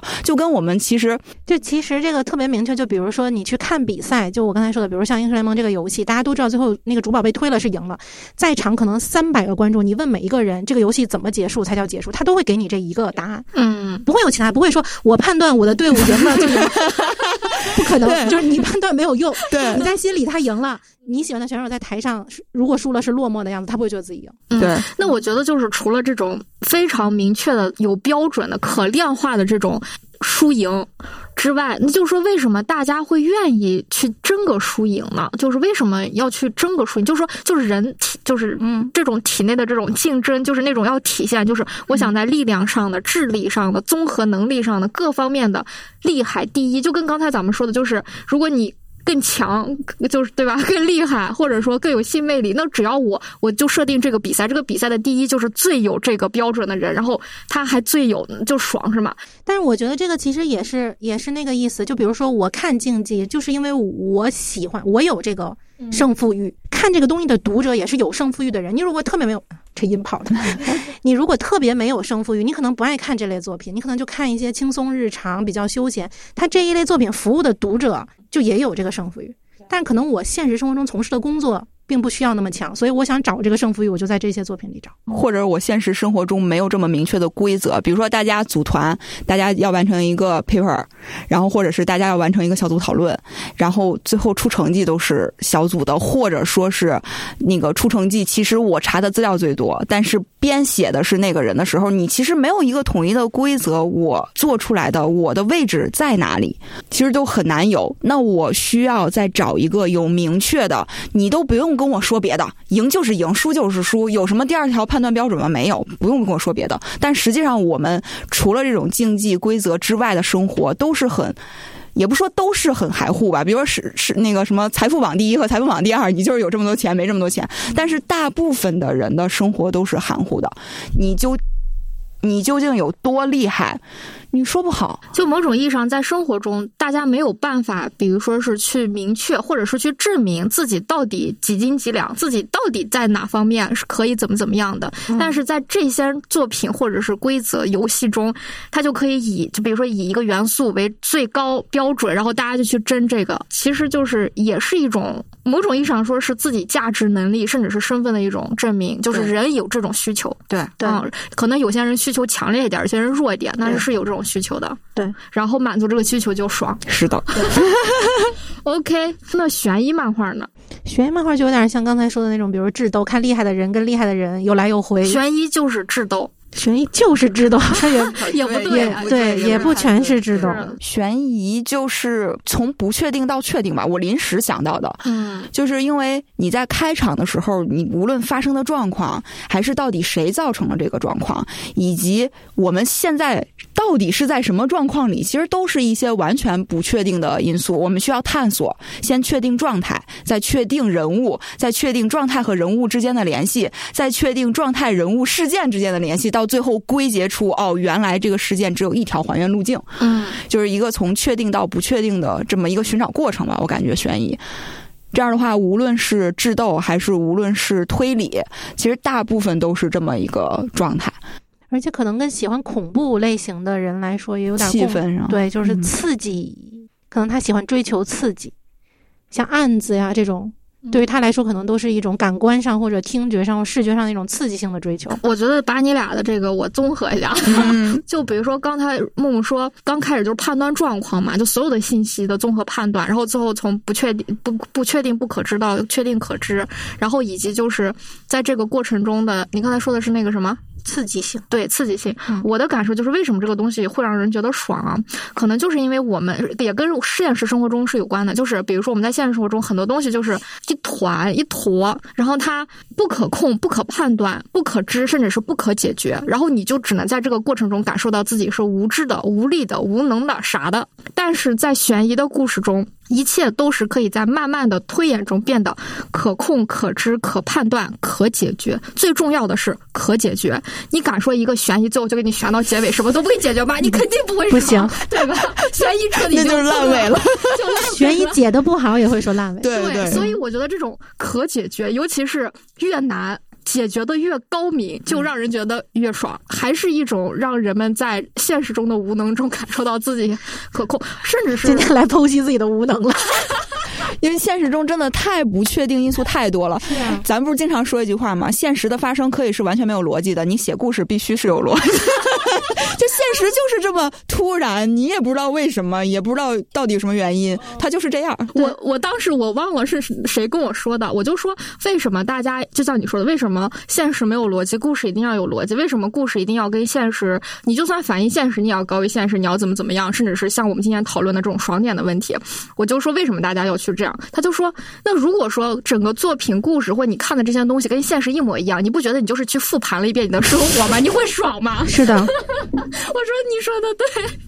然后，所以我觉得就是刚才说到悬疑嘛，就是它其实也是可能里面也牵扯到一些高智商的这种高能力的这种体现。然后越不可控越难，然后解决的越高明的这种东西，就甚至是还会被别人封神，就是因为普通人就是大家真的就是就就是混沌，然后不可知无能，就是他可控的范围特别有限，就是他有时候连他自己都不可控，连他自己的情绪都控制不了，还控制什么，对吧？但是在这个里面就。那个所谓的就是是会被大家分神的人，甚至是为什么会有神探？嗯啊，对吧？就是李昌钰，对，就是因为他可以超超越这些东西，让让人们很向往，或者也想成为。对啊，我觉得确实这个东西是很有意思。哦，对，突然说到神探这个事儿，我就想到了《名侦探柯南》，跟这个没有关系，啊，就是因为我之前一直以为《名侦探柯南》是一个悬疑推理的剧，然后用这种案子吸引人，可能后面他案子就是特别模式化、标准化了，但是大家还愿意看吧。我还就是这么理解的，直到有一天青山刚昌自己对自己的作品做了一个定性，你知道是什么吗？嗯，他就是个情感漫画，他肯定他某种程度上就是看他们俩谈恋爱，对他的定义就是恋爱喜剧，然后就说哦，那路后斗就是，所以就是咋说，综合了一下，所以其实小的时候看柯南还觉得挺有意思的，随着年龄长大了以后，就是情怀在驱使我一本一本买，我觉得这个情况就是你。对他们熟了，你就想知道他们最近过得好不好，对，就仅此而已了。案子飞快的，嗯，OK，知道了。对，然后那比如说悬疑，咱们就相当于盘到了一个阶段啊。那咱们现在来盘一盘恐怖漫画。当然，木木不会觉得爽，我也不会，我也不看。我俩我俩胆小鬼联盟，胆子贼小。那那那就靠我了。这鬼屋属于顶着人家后背走的那种。对，就是我觉得恐怖漫画会让我觉得爽，就是我是分阶段。因为我也是一个就是会怕的人啊，但是我在人生中的某个阶段，就是越恐怖、越虐、越血腥、越残暴，我就越喜欢看。就是我会有这样一个阶段。那是什么阶段呢？压力特别大的时候吗？我觉得都不是阴暗角落，而是说，就比如说那段时间你体内基于了一些外界非常负面的，就是我觉得它就是跟。暴力有关的东西，但是你在现实生活中你是没有办法把这种暴力施展出去的，对吧？然后呢，这个时候那你的暴力要怎么办呢？你很有可能转向于自我攻击，但是自我攻击是非常非常痛苦的。然后这个时候呢，就这种类型的作品，你看完之后就相当于他用这种方式帮你把那种暴力那种东西给疏解掉了。就有就我不知道能不能不说啊，但是我觉得大家可以认真的想一下，就是那天我我也跟我周围比较亲近的人，甚至我爸妈就聊，我说你们有。没有在人生的某一刻特别想杀人？没有，没没有。可能你们没有经历过类似于那种场景和事，但是我聊的几个人中，其中有一些人说是有过的，嗯但是呢，他们没有办法就是在现实生活中这么做，他们也知道这是非常有问题的，那他们怎么办呢？他们也不能自我攻击，然后他们就会看一些就是这种恐怖啊、血腥啊、暴力的作品，呃，就是甚至是甚至是因为我们从小接受的教育是非常 文明的，就是我们不能杀人啊，这是绝对不可以的。但是呢，就当你内心中有这种冲动，就是也是来自于人的一种本能的欲求吧，就尤其是已经暴力到这个程度的时候，嗯那他就比如说他会在脑中去想象，就比如说很多作品其实也是来自于作者的想象嘛，我要满足我的这个需求和爽点，嗯那他也去想去想象，但是他没有这个素材，为啥？因为没有这个教育，对吧？他没有素材，甚至是还不停的告诉他这样做是错的，所以他就更难去让自己解开这种束缚，去想象这个东西，那他就会很痛苦。这时候。就这些恐怖、血腥、暴力的东西，他看完之后，他就会怎么说呢？就是他就有了很多想象的素材，嗯 对他会有他有了想象的素材，甚至是他就想象啊，那个被吓的或者是被杀掉的，就是他内心特别恨的那个东西，就相当于他通过这种方式把他的情绪给疏解掉了，把他内心的感受给疏解掉了。然后等到他疏解到一定过程之后，他就不再想看这个，他就去想看一些快乐、美好、温暖的东西了。但是如果说没有这样一个给他疏解的过程，那他可能一直都在这个需求不满足的状态里迷迷路很久。嗯我就是这是之前跟一个朋友聊的时候，他给我提供的一个启发吧。嗯，我觉得我那段时间可能喜欢看这种恐怖的东西，就是因为，而且我看的时候我不觉得恐怖，我觉得他越就是一个麻木 麻木状态。就是我在看那些，你想我连看恐怖片我都麻木，我看别的就更没有 哎，你感觉。太厉害了！想找一点刺激，发现看恐怖片都麻木。我看《白夜白夜追凶》都躲在那个书房门口的门外头这么扒着看哦开头片。那那我倒没有，我真的就是一藤润二那种，我就看不了，我会特别我其实悬疑都有点怕，就是但是我真是胆小但是我爱看悬疑，我特别爱看，但是会怕，就是怕也看。我觉得我比他强一点他。比我他比我强一点，他比我强一点。就是又菜又又想看，对，又菜又爱看。又辣又想吃。对对，辣本身也是嘛，它其实是个痛感，但是大家会觉得它好吃，就是找刺激。对，就是我觉得恐怖片其实给人的也是一种偏痛感的东西，就是一种刺激。就是我觉得为什么需要刺激，就是因为你已经麻木了，或者说你有一些其他的东西已经没有办法再触发和让你有反应了，你就只能通过它。所以那个时候我就不太能理解为什么这个世界上有这样的。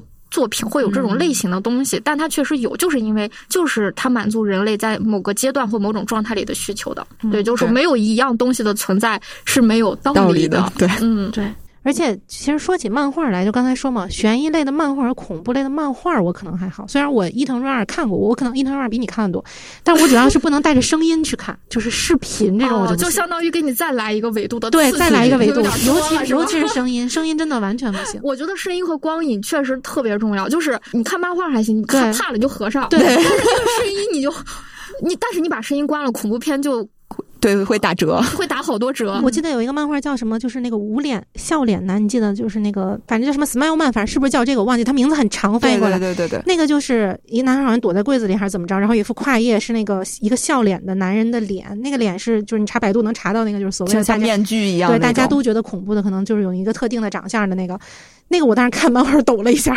就是翻到那个跨页的时候，但是还可以坚持往下看，就是加上声音就因为那个还是走走悬疑主线，对对对，就是关于说到这个恐怖漫画，它其实也不算恐怖漫画，我觉得它就其实是一个青年热血加恐怖嗯的漫画。就是之前有一个作者给我推荐的，叫做《剑豪生死斗》。啊，就是这个漫画，我当时就是我，我觉得我不是他的受众，因为我不太喜欢看这种什么武武侠，不是武侠，就武士道武武士类啊这种，因为我觉得就是。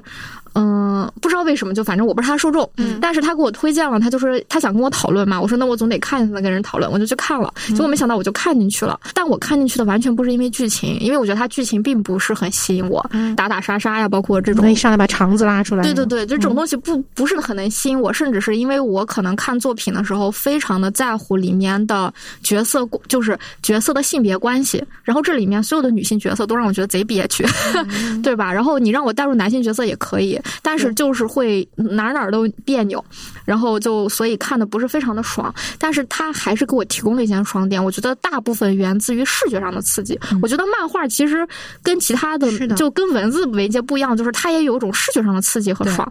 这个比如说，我觉得有三点啊，第一点就是。刚才你说肠子拉出来这件事儿，就是一上来就是这个剧情，对，因为因为因为它里面就是因为它画武士啊，就是比如说他们有各种各样的打斗啊、战战争，而且就是就真的就手给你砍断，然后他就把那个断了的那个那个那个截面，截面给你画出来。嗯，你只要不这一页不翻过，然后那个截片就一直在你的这个眼眼睛眼睛前，就是那种你就能从他画的那个画面里感受到痛感，是你跟着一起疼，就是。但他就很爽，就跟你吃辣一样，就可能有些人会很怕，会觉得恶心，但他但他确实也是这么一个部分嘛。然后这是一种让我觉得特别爽的，而且他会用各种各样的方式方式去画这种场景，而且会不停的逐渐升级。早期是一个截面，后面就是遍地尸体，是吧？就类似于这么一个过程。这是一种觉得视觉上的刺激和爽。然后第二种呢，就是他会画一些非常不常见的角度。一般情况下，就是那种什么大透视啊什么的，就是一般会很费精力吧。但是这个作者就会经常画一些你根本就想象不到的视角，嗯比如说他蹲在地上，但是他就会会画一个纯仰视的这个人用一个姿势，但是他会用纯仰视去看这个人在站的这个姿势，就是这种视角是非常不常见的。就像很多电影镜头也会用，甚至是后面的技术，因为我们的眼睛，你已经习惯你眼睛的这个视角能看到的模式了，甚至是大部分作品也在用这个模式去创作嘛。但是他如果用一种非常什么大广角、大透视、非常不常见的角度或者是状态，你就会觉得没见过，很新鲜。嗯这其实也觉得很爽。然后第三种呢，就是肉体，嗯，就是它里面把人的肉体画的非常非常的，就是那种肉欲，就是他能，我觉得一个作者的功力能把肉欲画出来，就是我记得有一个镜头是在那个，就是那个有一个女生的脚从那个纱门里头踹出来了的那个，对，就就是看的时候还挺，确实是有这种感觉。对他那个肉欲是什么？就是不管你是一个异性恋，还是一个同性恋，还就反正只要人体的美感你只要是个有性恋，你就能从你就就是你只要是个有欲望的人类，对，你就能从那个肉体里感，就是那种肉欲感觉就能画出来。我真的就觉得很厉害，就是是的，对我就觉得这个作品就是剧情不行，但画的真的很好。但是很重要的画面语言是漫画的一部分。是的，是的，嗯。那然后色情漫画呢？就其实就跟你说你刚才说的那个，啊，对已经说完了，嗯对。它因为因为暴力和性这个是你不需要解释的，人本身就能感到爽感的东西。嗯，你只要把这个东西呈现的越好越爽。我同意。嗯，这也是为什么特别多的漫画，它只是简单的追求暴力和性，就是也是大家对审查很有意见。就是如果我能极致的画这两个东西，我可以不管剧情。对啊，是的，大家可以只看嗯，《明日酱的水手服》。我在说什么？什么？你我暴露了什么？我我真 我听不懂。嗯，所以我刚才我们就是那我们刚好就能承接到下一个问题啊，就是那些只是为了让人爽的作品，效果到底好不好？你要单纯，我们说两个效果，你要单纯以付费效果。就是纯暴力和性是你不需要逻辑支撑就可以让人有消费冲动的东西。你无论多那什么高僧一般的人物，除非他真的钝化了，不不然大部分的世俗的人，他不虽然不是说每时每刻都需求这两个东西，他总有需求这两个东西的时刻，所以他就一定会有这种付费倾向的欲望。嗯但是对于我们，我们还是把漫画当成一个创作的载体。嗯你单纯以创作来说，我们当然不希望只有这两个东西。而且我们前面其实分析了很多很多很多的爽感，不是只是暴力和性，它属于你不用激发，大家都有，它最简单。但是剩下的话，你需要激发，甚至你需要找从哪个点切入是最好的。而且还有一个就是，我们前面一直为什么会把爽感和爽点分开？其实是爽感是我们能感受到的，爽点是不一定会带来爽感的。是嗯，爽点就是摆在那儿的，但是传递到读者那里，感受到爽感，你需要作者做很多东西。我觉得爽点和爽感的区别就是，我要做一个好故事，嗯，就是爽点，但是真的把好故事做出来，大家觉得好了，这是爽感。对，就是我要做一个点，就是爽点；我要做一个让你感觉到爽的点。就是我理解铁熊刚才说那句话的意思是，大家在考喊口号的时候，其实。那个口号背后都只是爽点而已，实际你真的画出来，能不能带给大家这样的感受，是你画出来之后让大家去评断的。对，就是这个意思。对是的。然后我就觉得，就是刚才你分析的是一个维度啊，而我想分析的一个维度就是，我们刚才不是分析了一堆爽爽感嘛？嗯，那比如说，如果一个作品就是它就一味的追求爽感。啊，不就不是爽点，而是一味的追求爽感，嗯就是他以爽感为他的最终目标。嗯那这种作品的效果会怎么样？其实也挺好的。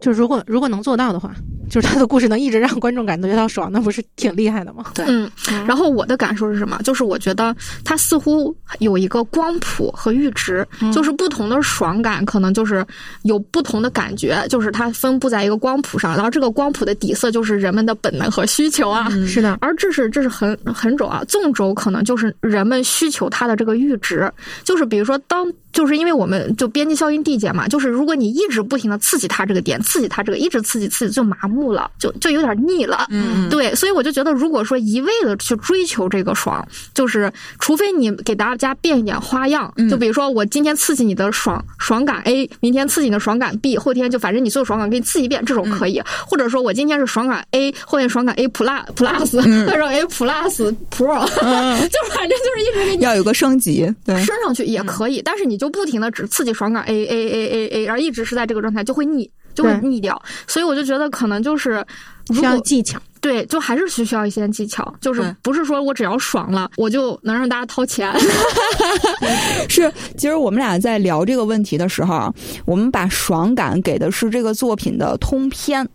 就是为什么要跟爽点区别开？其实像嗯，就是铁熊刚才说的那样，就是如果你只是爽点普通的累积，就包括说我的。前半部分的爽点是在这种暴力上面，我后半部分的爽点是在色情上面，我中段部分的爽点是在智斗上面。这个作品也不一定好看，但是如果你这个作品是这三个的组合，通篇看下来让我有爽感，这个作品其实是好看的就。相当于你得有机的融合这个，对而不是切着块儿块儿，就为了这个就而这个，对大家也会觉得我是个猴子吗？对感觉我被你耍。对，所以我们区别这两个，最终就要说明的是，追求爽点的作品，它不一定有爽感，所以你不能用爽点简单的叠加就告诉我这个作品你应该看得很爽。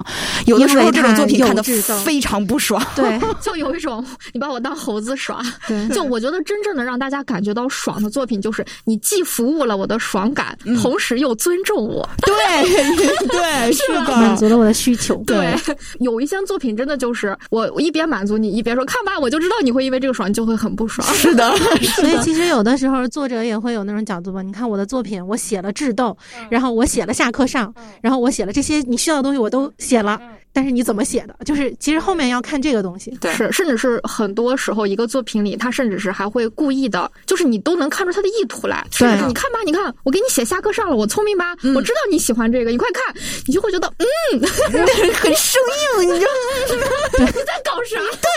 对对对对，是的。所以我觉得这真的是还是需要一些功夫的。是的，是的，就是爽。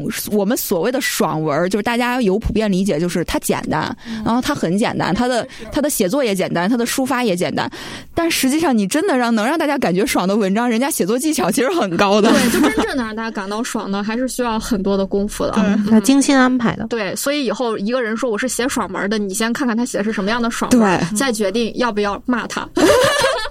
就我们那次跟那个插作君聊的，我们也经常举例子的一句话嘛，他是他很烦平台的编辑让他写爽文，是因为平台编辑在告诉他的时候只是爽点的叠加，就是啊，你写个那个什么。你写个追击火葬场，对你写个什么打怪升级流，然后你写个什么复仇流，就是就跟他说的是爽点，然后他就很烦哦，我不要写爽文，就这个真的太无聊了。然后我们就问他，那你看韩漫吗？他说看，我还付费看。我说那你为什么付费看它？因为我觉得很爽。我说那你不是双标，就是是因为其实是两个概念。他看韩漫付费是因为他得到了那个爽感，韩漫里边的那些人他是有行为逻辑的，他不是只是简单的叠加我复仇，简单的叠加我打怪升级。所以我我就是大家在去讨论这个爽的时候，你先那那你先来给我解释一下，你你对爽是怎么去看它？如果仅仅因为这个词而喜欢和因为这个词而讨厌，其实就说明就没有认真的去想过这个背后到底有什么区别我觉。得大部分人都不会认真想。我觉得就是也是那天我们三个聊到，才觉得这确实是一个值得讨论的话题。是的，嗯，那比如说除了漫画以外啊，就比如说其他的文艺作品是如何让我们感到爽，或者是欲罢不能？其实这个游戏和运动刚才算是说了，在那个竞技类型里头，就只有第一嘛，这个是比较明确能说的。像音乐、电影、小说，我觉得就是有点要分开讨论，就也有点因人而异了。比如说像音乐这种，我哥听那种死亡摇滚就会觉得很爽，我只会觉得吵 就我只会想让他把这个音乐给我关掉，就是那种黑嗓。那你又跟他聊过为什么他喜欢听这种释放嘛？就是一种情感的释放，可能就跟我看恐怖片一样。对，就是现实生活中没有这种能让我这样嘶吼的场合，但是我听那种音乐，我就可以跟着他嘶吼。OK，但我不需要那种嘶吼的情绪，所以我就觉得吵。嗯，明白。对，这么木呢？我也是觉得这个，因为我们毕竟是漫画编辑嘛，分析的会比较多。像这种音乐，我们只作为一个听众的话，就是我会听到我喜欢的音乐，我就非常明确的类型啊，对而且每个人喜欢都都不一样，不一样比如说喜欢嗯有喜欢民谣的朋友嘛，他就可能在听民谣的时候，他就觉得特别舒适，然后特别的也爽快，好像合适嘛。但反正他肯定会觉得特别舒适。但是我就听不懂民谣，就民谣虽然火过很长一阵子的那段时间，我也不爱听民谣。就我很明确的，我喜欢流行，喜欢轻快的节奏。其实就相当于你进入一个媒介，其实也需要了解这个媒介的语言，有些可能简单，有些可能门槛高一点。但你只要进入之后，你就得在里面去寻求你的状态和你的需求点，然后再叠加上它可能营造的好的爽感，然后你才能感受到愉悦。对，其实你比如说做民谣的歌手，他要服务于听民谣的听众，他就得知道我我做出什么样的民谣曲子，他们会觉得好听。嗯他，都是要研究的感觉。明白。嗯嗯，像我的话，我都当别人问我听什么音乐的时候，我都哑口无言。没有特定的类型，就相当于我就是什么都听。我觉得我听音乐跟我玩游戏是一个思路，嗯，研究思路，就是 就学究型。对，就是就某种意义上说，可能是以前上学学专业的时候，就是这个毒害太深了。就是上次我不是也跟你俩聊到了吗？我就只有看建筑。但比如说听音乐的话，我可能就会先考虑我最近这段时间要听个什么类型，然后这个类型里呢，然后有什么什么样的作品，然后这个作品里又有什么什么样的作者、作曲者，然后甚至是去研究一下那个唱片公司，然后研究一下音乐市场，研究一下现在是个什么情况，为什么最近越南的电音在国内这么火，就是然后就开始，然后就通过这个嗯锚点，然后去这样听，所以就什么都听，就这种感觉。然后唯一会让我稍微就是。哦，总觉得哎，好像自己真的在某一个音乐类型里老喜欢听，听了之后会觉得很愉快、很喜欢的，就是那种讲述人生的歌。就比如说这个歌它本身毛不易吗？不是毛不易，就只要是这种，比如说讲述，就是以人生为锚点去讲述，就以不管是它是积极的，嗯还是这种励志的，还是说非常悲观的，还是说只是非常抒情的，就只要是跟一个人生脉络的去讨，就以人生为主题的歌，我就会比比较喜欢。就像我喜欢看以世界为主题的综艺节目一样，就是可能是这种，但是它可能是，比如说它可能是一个就它的旋律节奏可能各种各样，摇滚唱这个，流行都可以，但他只嗯要是在讨论这个，我就会，就像很多人会喜欢，我就会发现音乐里情歌真的非常多，因为人可能一一恋爱之后就很想唱歌吧，就是所以就开始了。但是我会更喜欢听人声类型的，啊，那你相当于是 Lika 是音乐类型，就是音乐曲调的类型，你是音乐内容的主主题的类型。然后我又想到一个区别是音乐场景的类型，就是你比如说我现在在。就是维也纳金色大厅，我本来应该听个交响乐，但是这个交响乐队突然给我演奏了一个中国歌曲，嗯我就会在那一刻觉得我很爽。啊，就是因为它那个场景是我我经常听的歌曲被国外认可，并且他们觉得可以传播回来的一个这种音乐使用场景，就会让我有就是这种文化差和文化对流的这种，就在你这儿的对对共通共荣誉感通性。对你嗯包括有一阵儿，咱不是那个满大街小巷都在播《我和我的祖国》，就虽然到后边都已经听的疲倦了，但是。这就是最开始那两天，应该是十一的时候，不是也上了电影是主题曲，然后也有晚会开始播。但是最开始播，然后你再加上，然后我们的火箭升空了，我们的天宫已经开始组成了那种情况下，你去播那个音乐的时候，它其实也是个使用场景，你的情绪就会一下被吊起来，就比我单纯去看那个新闻，或者是单纯去看那个综艺节目，就像加上那个就相当于于你的那种状态，然后整个环境的氛围，然后又再叠加一个音乐，或这个音乐刚好又烘托和强调对这个，你就会觉得那个香港大学龙应台给他唱《我和我对对对，你们有没有一首人生的歌曲？然后下边说“我和我的祖国”啊，那你们会唱吗？然后下边就开始唱的时候，全场开始唱打脸打的太牛。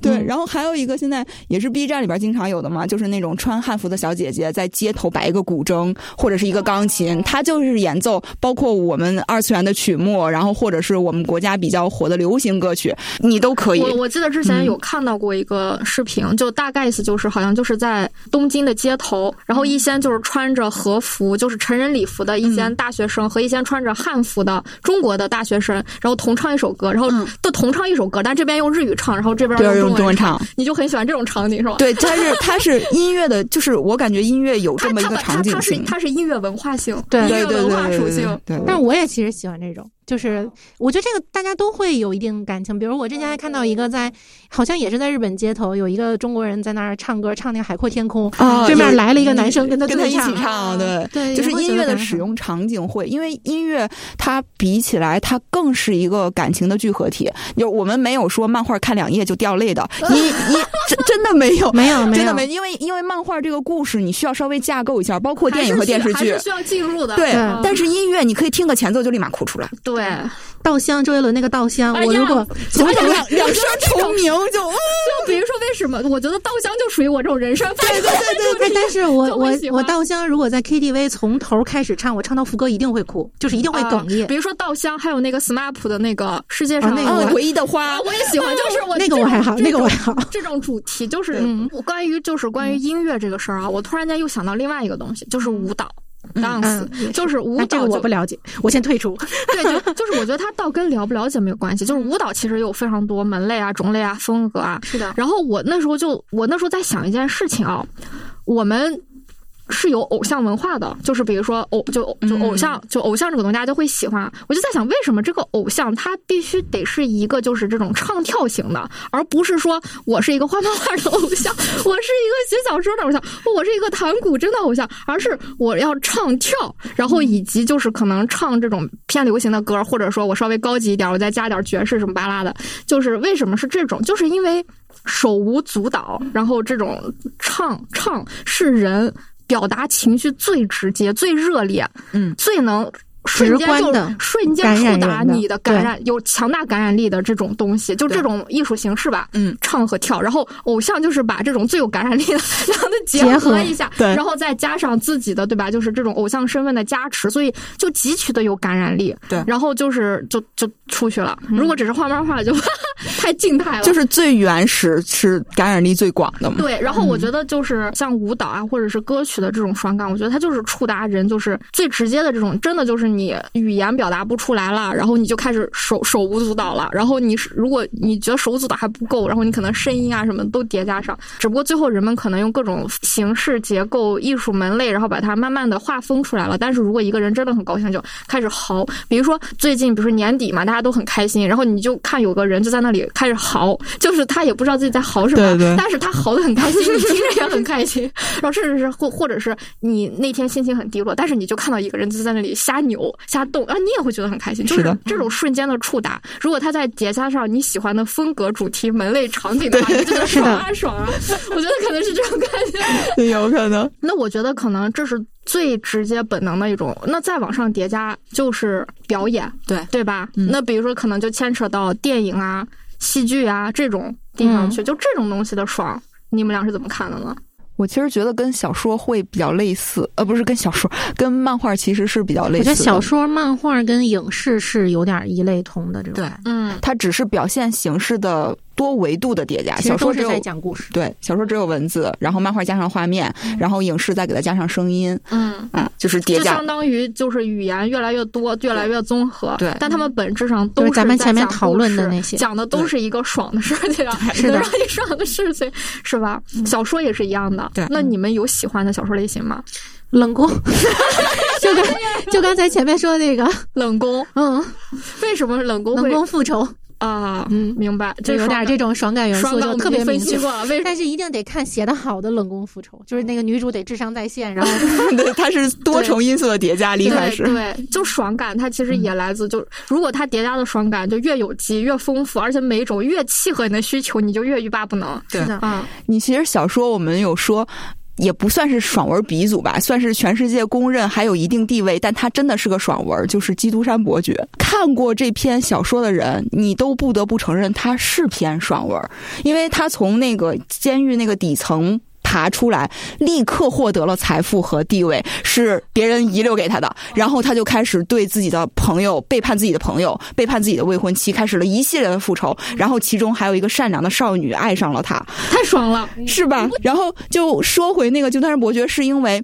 当时你在初中看他的时候，他是被当成世界名著推荐的。嗯，就是他在他的地位上边，大家不会把他当成他就是一个爽文小说，他是觉得你可以看他，并且从中学习的，因为他还把最后给你上升高度，说人类不能丢弃的两个东西，还是人人类就是拥有的两个东西，就是等待和希望。就他还给你上升个高度，能给你讲出来很多其实是需要去了解的一些道理。那你们觉得《肖申克的救赎》爽吗？《肖申克的救赎》，对他比起《基督山伯爵》，你为什么说《基督山伯爵》爽？就是他从监狱出来之后，他就不用再努力了。他最努力那段就是从监狱里逃出来，就是感觉有点叫什么样板式的爽文。我就觉得就是。我因为我最近就是有在看大众，就是大众流行文化吧，就在各个门类上，比如说像豆瓣电影第一，现在还是《肖申克救赎》霸榜，对吧？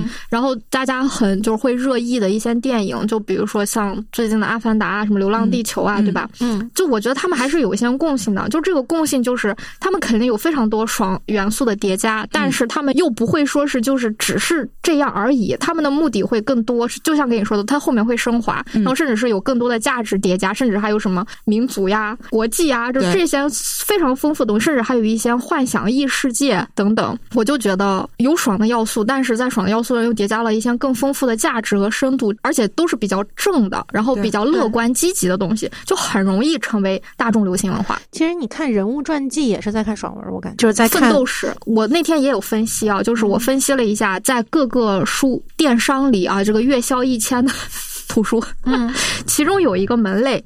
就是传记，而是谁写的传记？一般都是一些政治伟人，或者说是一些成功人士。对，就是一些就是这种商业巨人，或者是一些就是这种很厉害的这种投资和创业者。就他们写的这种传记，大家就很喜欢看，就很想看一个人的就是怎么成功的。嗯，对，人物传记就特别明显，是的，是个爽文。因为没成功的人，谁去给他采访他写传记呢？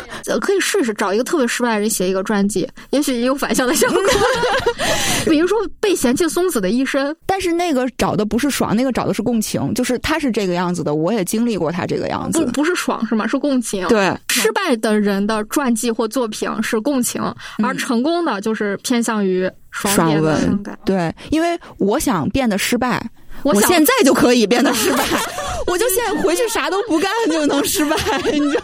失败很容易是吧？一不小心就失败了。因为除非我们这个世界的价值观颠倒了，就是我们这个现实世界突然变成失败才是最厉害的，对，那就失败的人的人物传记卖的最好。对，哎，那你说是这个世界的逻辑怎么才能颠倒？就是失败才是最厉害的呢？我觉得颠倒不了，颠倒不了，是因为我们现在的无论的价值观标准都是这个样子。对，是从我们从怎么从动物里边脱。颖而出，就人类从贝壳开始以物换物的时候，就开始有这种流通金钱，那金钱就代表价值，然后一切就呈现。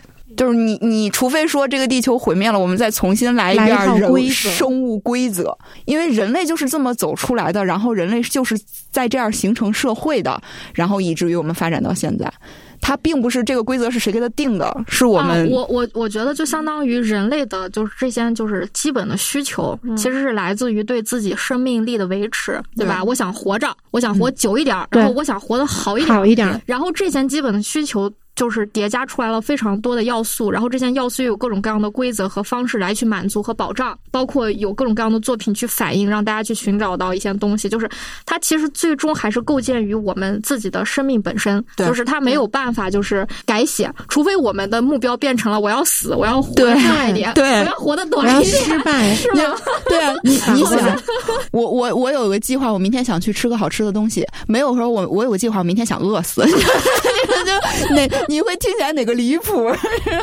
我在想，我们的基因就决定我们没有办法把自己的目标变成我想活得短一点，活得差一点，是吗？我觉得其实可能就是现实，有一些人有可能会有这样的愿望，就他很悲观，他觉得这个世界并不美好，尤其这几年发生的这些事情。但是我其实感觉这类人即使这么说，他去看这些作品，寻找的也是这些书里面的一些让想让他活下去的点，他其实不是真的想去死。因为我觉得生命力这个东西，它就是要存在，对，然后要要以生命的形式留住，就是活这个状态嘛。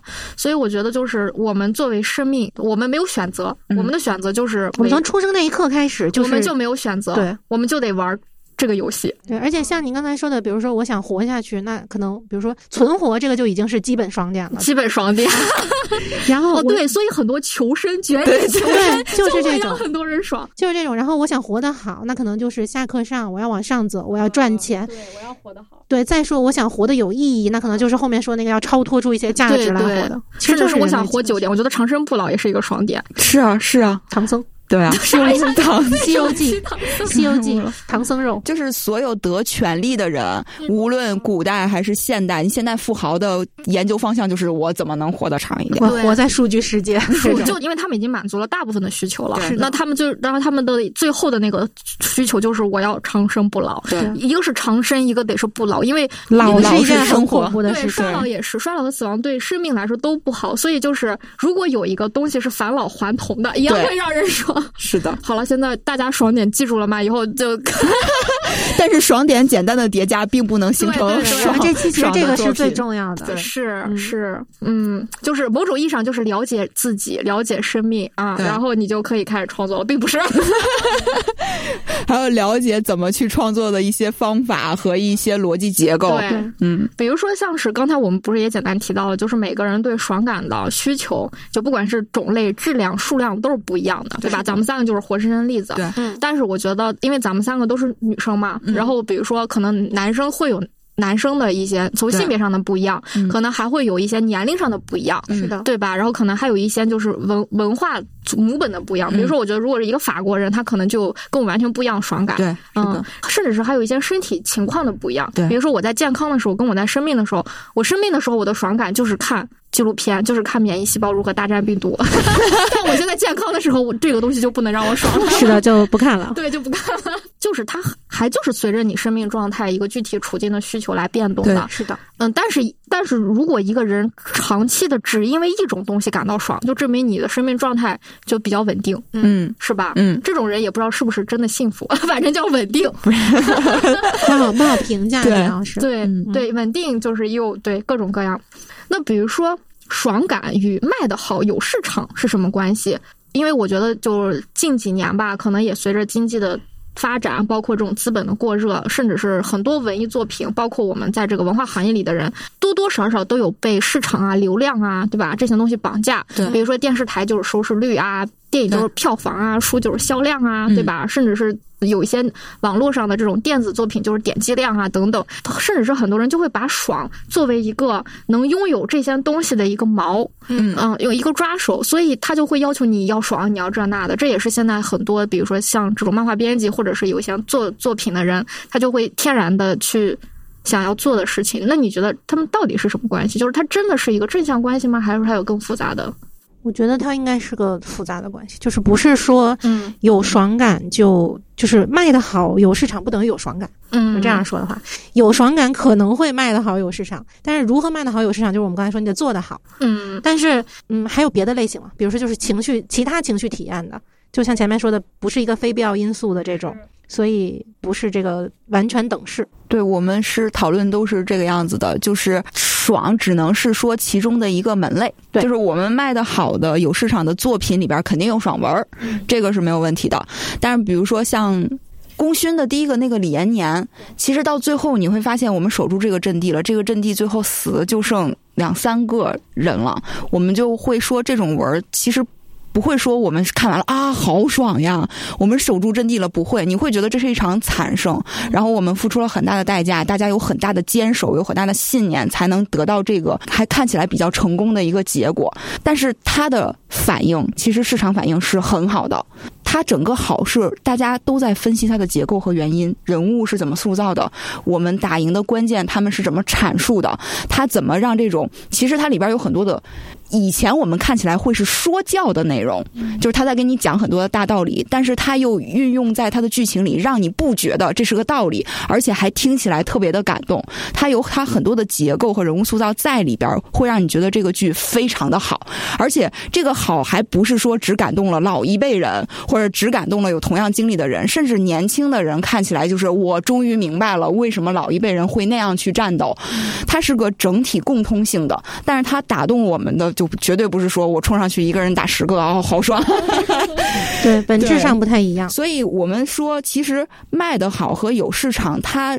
能画一个完全的等号的，就是你对于创作的把控，你整个的创作都是又符合规律、有技巧的，然后又有创新的，然后又能立住人物的，等于你做的又有、比较全面，或者是就综合素质很高。对，一个是综合素质很高，要不然就是你有一科偏科到极致了，让人在当下一看的时候，就是觉得你这块已经好到掩盖你其他的部分。十万个冷笑话，对对对，你搞怪搞到一个极。质也可以，搞笑其实也是一个双点，对对对，那这还再结合上笑点，是的，是。但是为什么很多人会简单的？因为我还是看到了这个现象，就是单纯的把爽感等于市场和卖的好呢？这个其实是市场引导的问题，我感觉就是，比如说你，你像一个作者，如果他是新人时期开始给平台投稿，然后平台的编辑只一味的跟他说，你就做爽点，但是他不告诉你如何做出爽感传递到读者的时候，那这个作者可能就会稍微走偏一点，就对这个认知可能会稍微偏一点。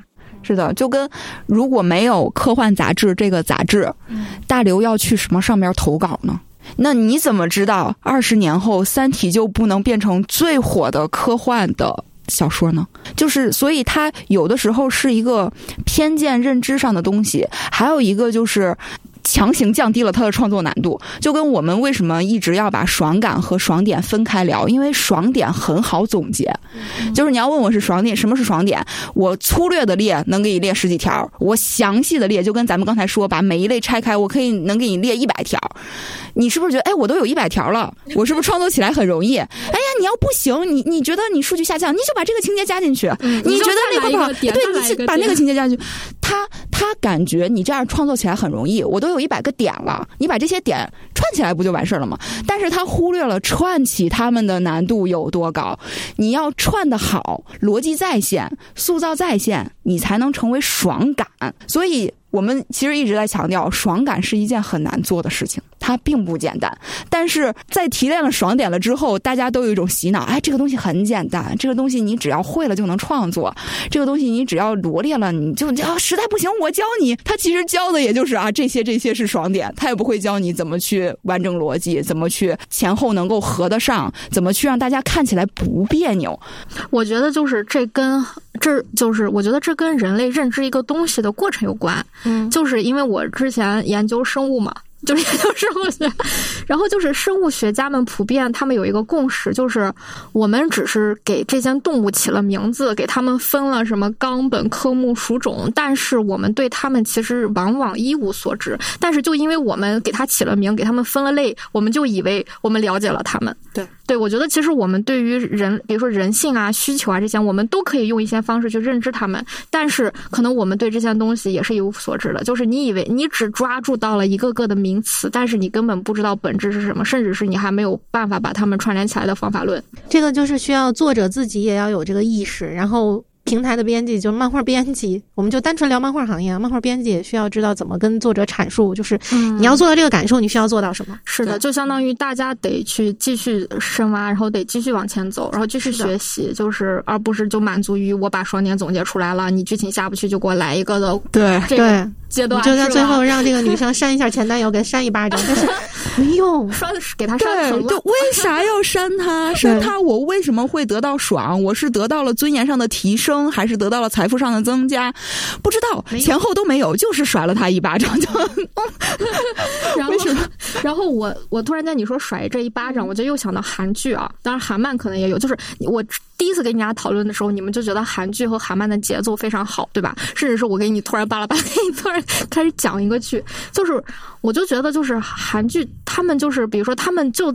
把爽点用，就是有很好的方法论变成爽感，就是他们这个工作做的非常的厉害，是的，对吧？但是就因为他们有了一个方法论之后，他们就容易路径依赖。是的，韩漫其实也是这个样子。对，路径依赖，比如说我们就是男女主角在第一。第几集我们就一定要 kiss，对吧？或者说我们的主角团基本上就是有一个老莫，这个老莫就他基本上就是在，就是他们就会就是就把它变成了一个套路，就是你看第一个、第二个你还新鲜，但是你看多了你也就腻了，对吧？因为你基本上就我就知道会有个老莫，我就知道他们第九集要 kiss，你就对吧？就是就不好玩了。嗯，所以所以韩国他们可能就是这套方法论用多了之后，他们就在试图又反这个方法论。是的，就是我第一集我就让他们 kiss，或者说我没有老莫了。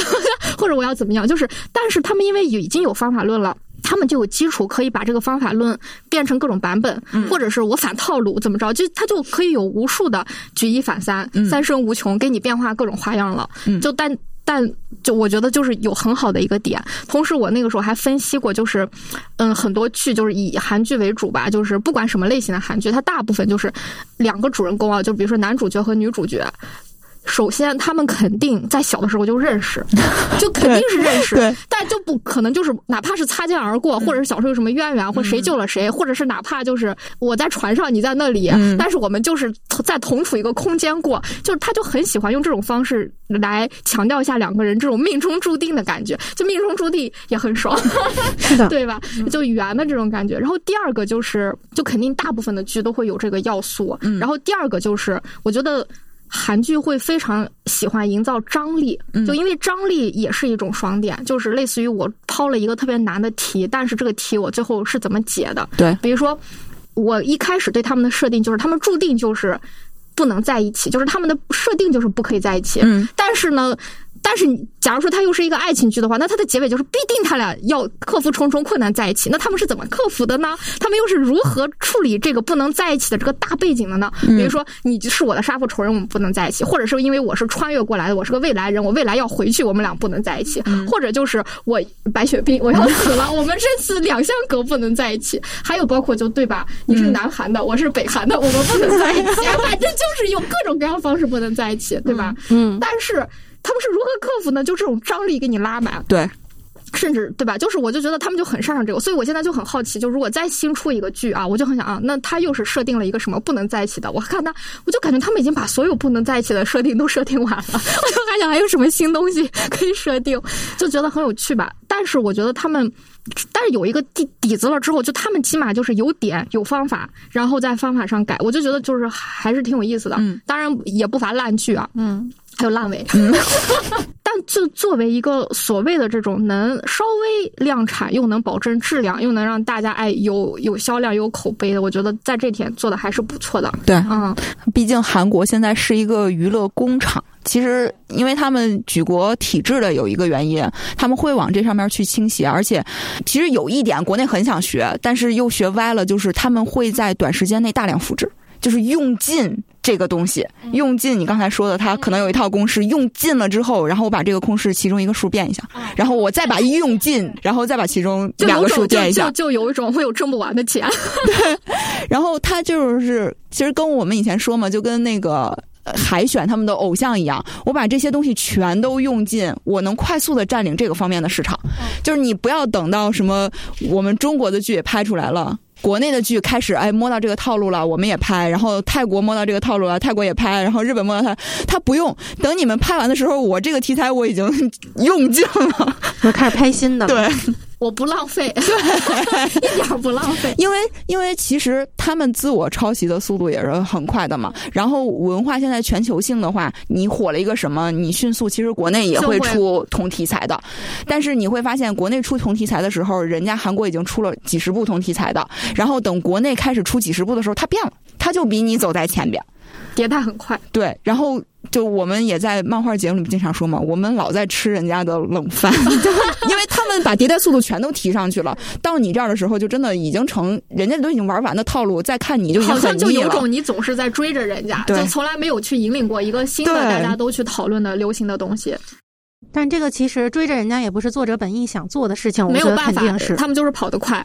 然后这个是市场可能现在目前的评判是这么一个方向上的。比如说，因为我国产剧看的少，嗯，然后比如说像其他国家剧看的多。刚才说的是韩剧嘛，那国产剧就是有没有一些这种套路？我觉得就是包括我们国内的漫画。就都其实就是真的，踏实下来在做漫画这些作者，我们其实也都是各自在做各自的作品，不是一个所谓的套路。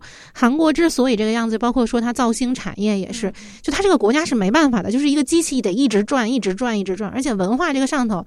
就国家层面上倾注的力量也很大，他可能军事上、政治上的主控权不是那么大的情况下，那我能发展什么软实力？对啊，就只能发展这个。那我就是举国之力支持这个搞文化。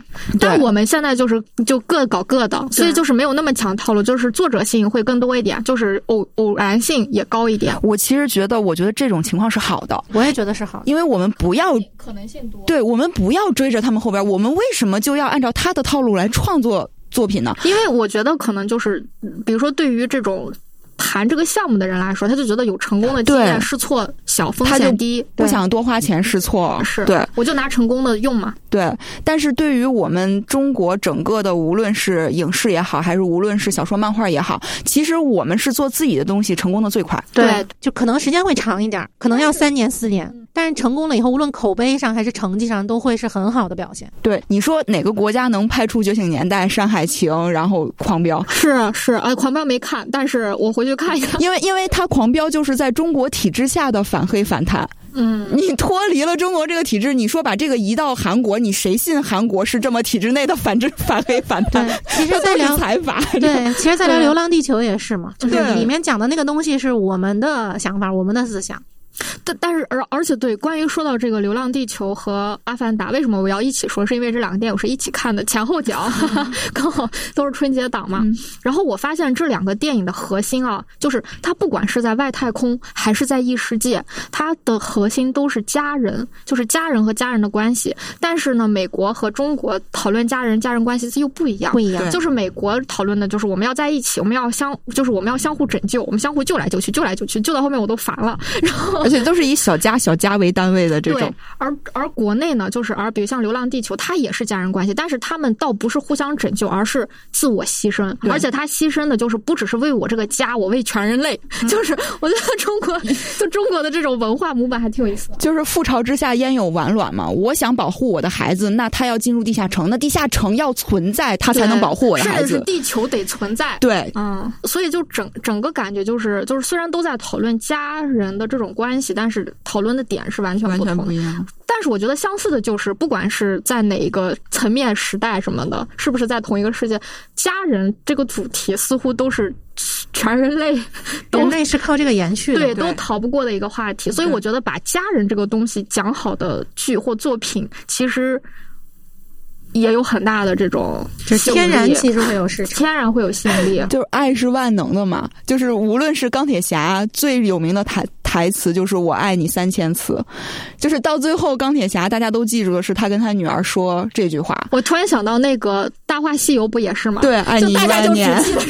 是的。然后那个《星际穿越》也是，所有的科技已经救不了了，但是我对女儿的爱可以让我穿越黑洞。是的。就永恒话题嘛，就一种。对。你知道为什么爱是一个永恒话题吗？我也深入的考虑过这个问题。就是我有一个师徒剪刀布的跟爱有关的理论，就是嗯，什么东西是可以打败爱的呢？就是自私。就是你一旦自私的时候，其实爱这个就马上就会没有掉，嗯，因为爱是比较利他的一种情绪和状态，甚至是你会把自我放得非常小。但自私就是那我就是我，对吧？我非常的大。但是什么能打败自私呢？我觉得其实就是孤独。就是人是不可能不感到孤独的，可能有物理上的孤独、精神上的孤独，或者说是灵魂上的孤独。就是这种孤独，就是人是无无法消遣的吧？就是无法排解的。就是你必须得跟孤独共存，你得习惯它，你得跟它相处。你可以找各种各样的排解方式，但是你还是排解不掉。但是有些人就比较耐孤独，有些人就耐不住，他就得去排解。而而什么东西是可以解决孤独的呢？就是爱。就是就是一个闭环 对闭环我 就觉得就很有趣。嗯，嗯，确实是。呃，刚才不是说了爽感跟市场啊这种好不好卖的问题？那你觉得爽感跟有内容、有深度有什么关系？因为因因为比如说，就像你今天跟你妈妈说，你一提到爽，似乎很多人一下想就是浅薄，对吧？就没营养，就是你这个无脑。但是我不觉得它是这样。就咱们已经讨论这么多，你们觉得爽感跟有深度这种有内容是什么关系？就我觉得这个其实也还是市场，就是我妈可能有这种想法，也是一个目前世界观之下的市场导向问题，就是大家做好这个东西，带着这个标签儿做的好的东西太少了。我妈看的那些剧不会打着爽做标签儿推荐给我妈看的，肯定是剧情好、人物好、讲的好，她才会看。嗯，所以她可能就会觉得，那一提这个东西就是爽的，就是不好的。就等同于了，已经划等号了。嗯，但其实我们前面说了这么多，爽感就是一种感受，你可以做的有深度、有内容，不矛盾，对，不矛盾的东西。甚至是他们可以互相加持。嗯，对，你可以找人类觉得爽的那个，就比如说我要实现自我价值，嗯，已经到达那个高度了，那你一定探讨的东西会有深度。而且其实有的时候，希望大家。就是怎么说，在定位自己作品核心的时候，觉得我这个贼有深度的时候，不要刻意的把自己的内容做的很晦涩。嗯，没有，就是就是反倒就是对对，它反倒是一个你不利于你传播。你明明想讲一个，反倒设置了障碍。对，或者是把有深度、有内容约等于晦涩、难读、难懂，其实也很对。这个这个是两个方面的东西。你的主题是你的主题，你的表现形式你的表现形式，你带来的感受是你带来的感受。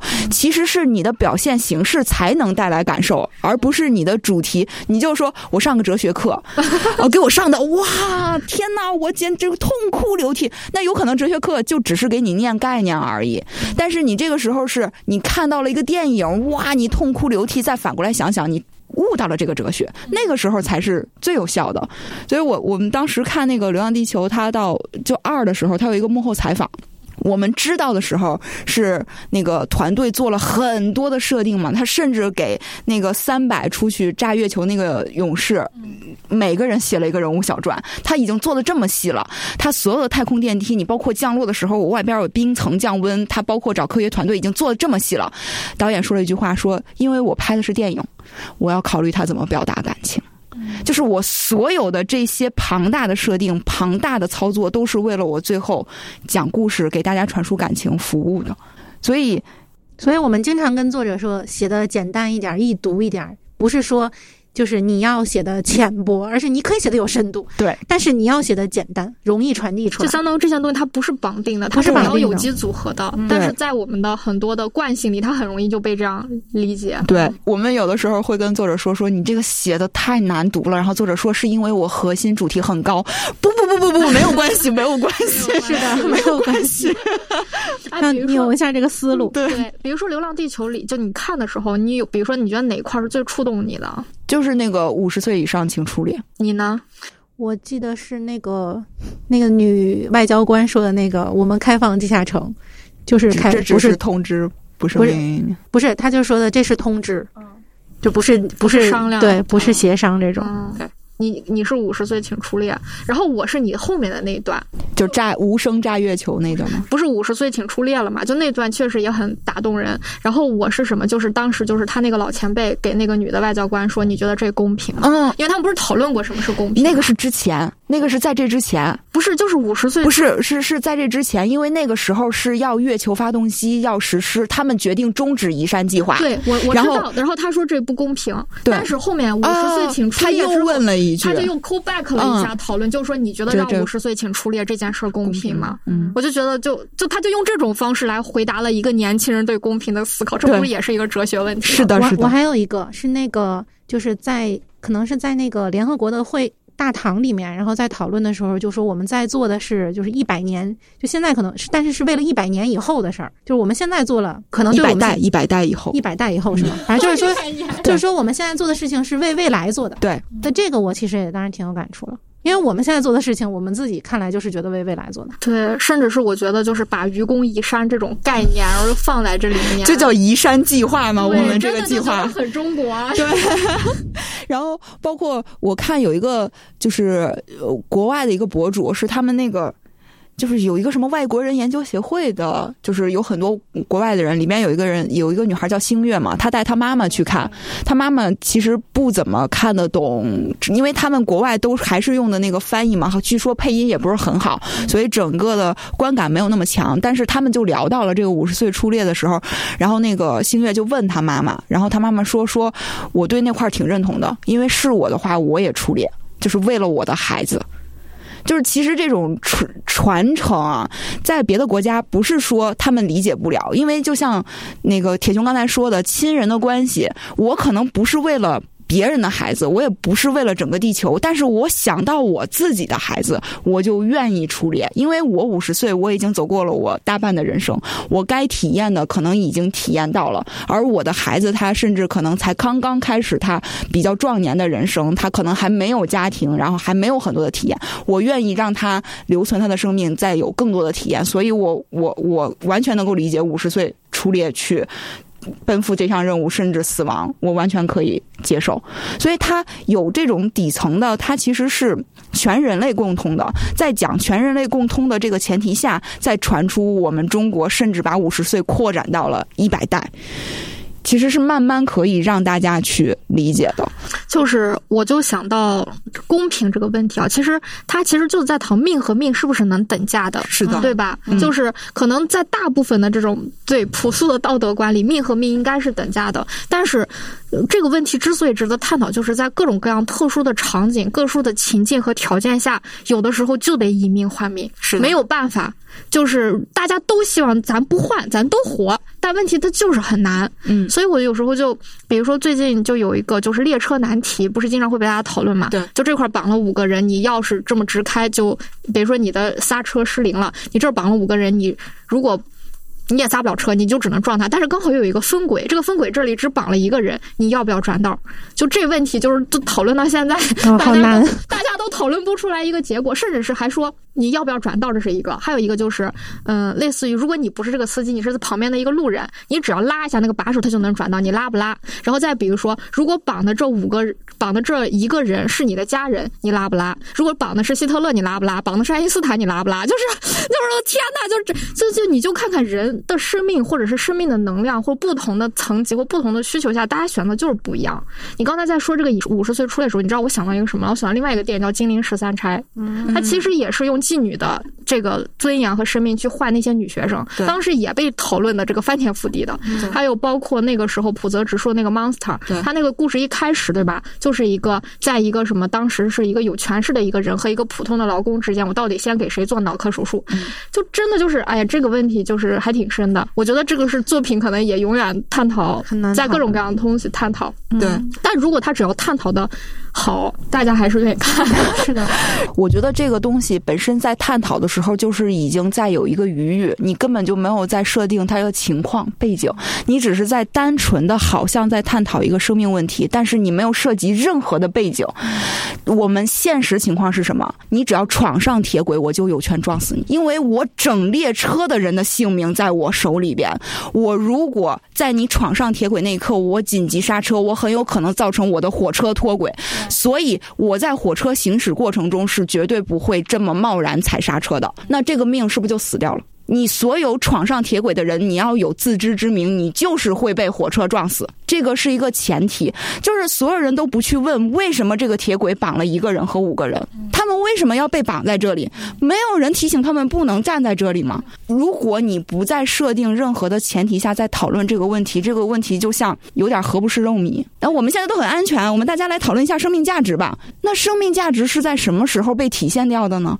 所以那是全人类的危机的极端情况下，是所以比如说《流浪地球》，它就是有这么一个大的条件和环境，就是所有地球都得死，对所有的就所有的行为在这里都自洽。所以就是有的时候我们其实跟作者在说，作者说我想讨论生死问题，我想讨论正义问题，我想讨论公平问题的时候，你有没有想过你在什么情况下在讨论？就是大家就想的，就是我只是在想讨论这个问题。但是你有没有创造出讨论这个问题的环境呢？我觉得有两种可能，一种就是比如说偏实验和研讨，就是我把它放在一个无菌环境里，就是纯讨论，然后我给你讨论各种各样的一个变量的变化，它会是什么情况。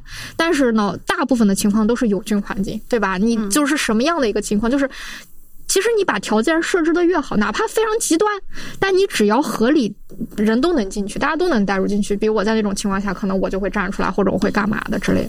所以这也是不是这有点聊得多，但是这个是跟创作我们想说的，就是其实你想创作出无论是一个爽的作品，还是我们扩扩大意义说一个好的作品，你需要去构思的东西都是非常多的，不是简单的说，不是简单的说我只要有这些有这些就够了。可，以了。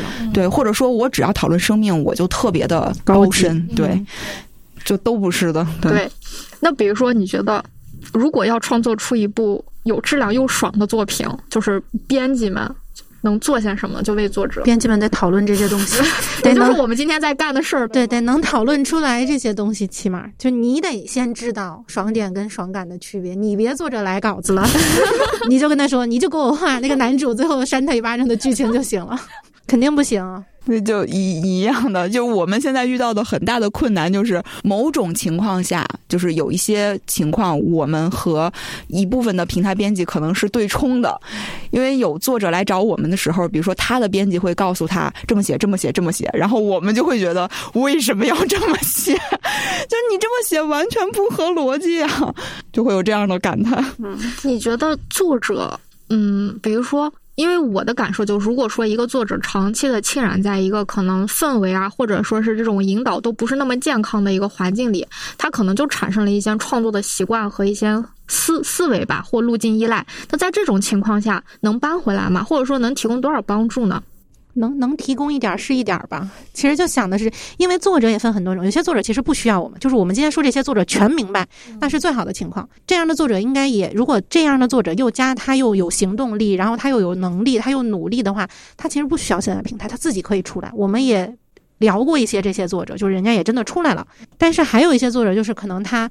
的想法上，或者说他的实际行动力上都没有那么的直接，或者没有想的那么明白，那就需要在这个行业里头处于编辑这个位置的人给他一些引导，所以就需要编辑有这些相应的能力。你要把人往对的路上领，比如说他已经在错路上走了很久了，嗯，能领回来吗？不知道，也得看作者，这得看具体的人、对具体的事儿，对吧？就是具体情况具体讨论。要看作者需求吧。你比如说，有的作者他他真的需求连载的稿费，对，你怎么引导他？的一点，就是因为因为以我们现在的情况来说，我们并不能说啊，你只要跟着我们来创作，扭转了之后，你就能连载的更好。但是因为我们跟跟他连载的平台是没有关系的，我们并不能这么去说服平台。然后甚至平台推不推，对他的这个作品后续也会有很大的影响。这是一方面。如果他需求这种连载机会和稿费的话，他有可能就那我还是按照能能让我连载的编辑的意见去做。然后另外一些作者，他可能就养成了，那这样是对的，这样是对的的情况下，你去跟这个作者讨论的时候，他可能会。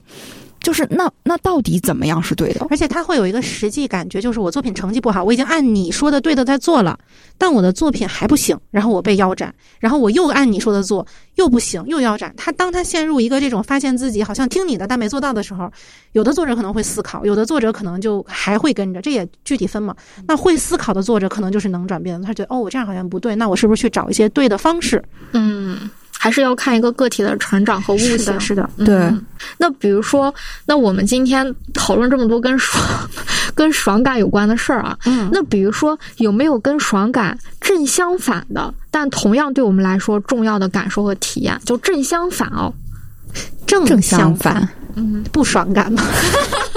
就是不爽，不爽是这，嗯，但但就是正相反，但同样重要的感受和体验。但是我觉得好像不太，就是现在正相反，立刻想不出来啊。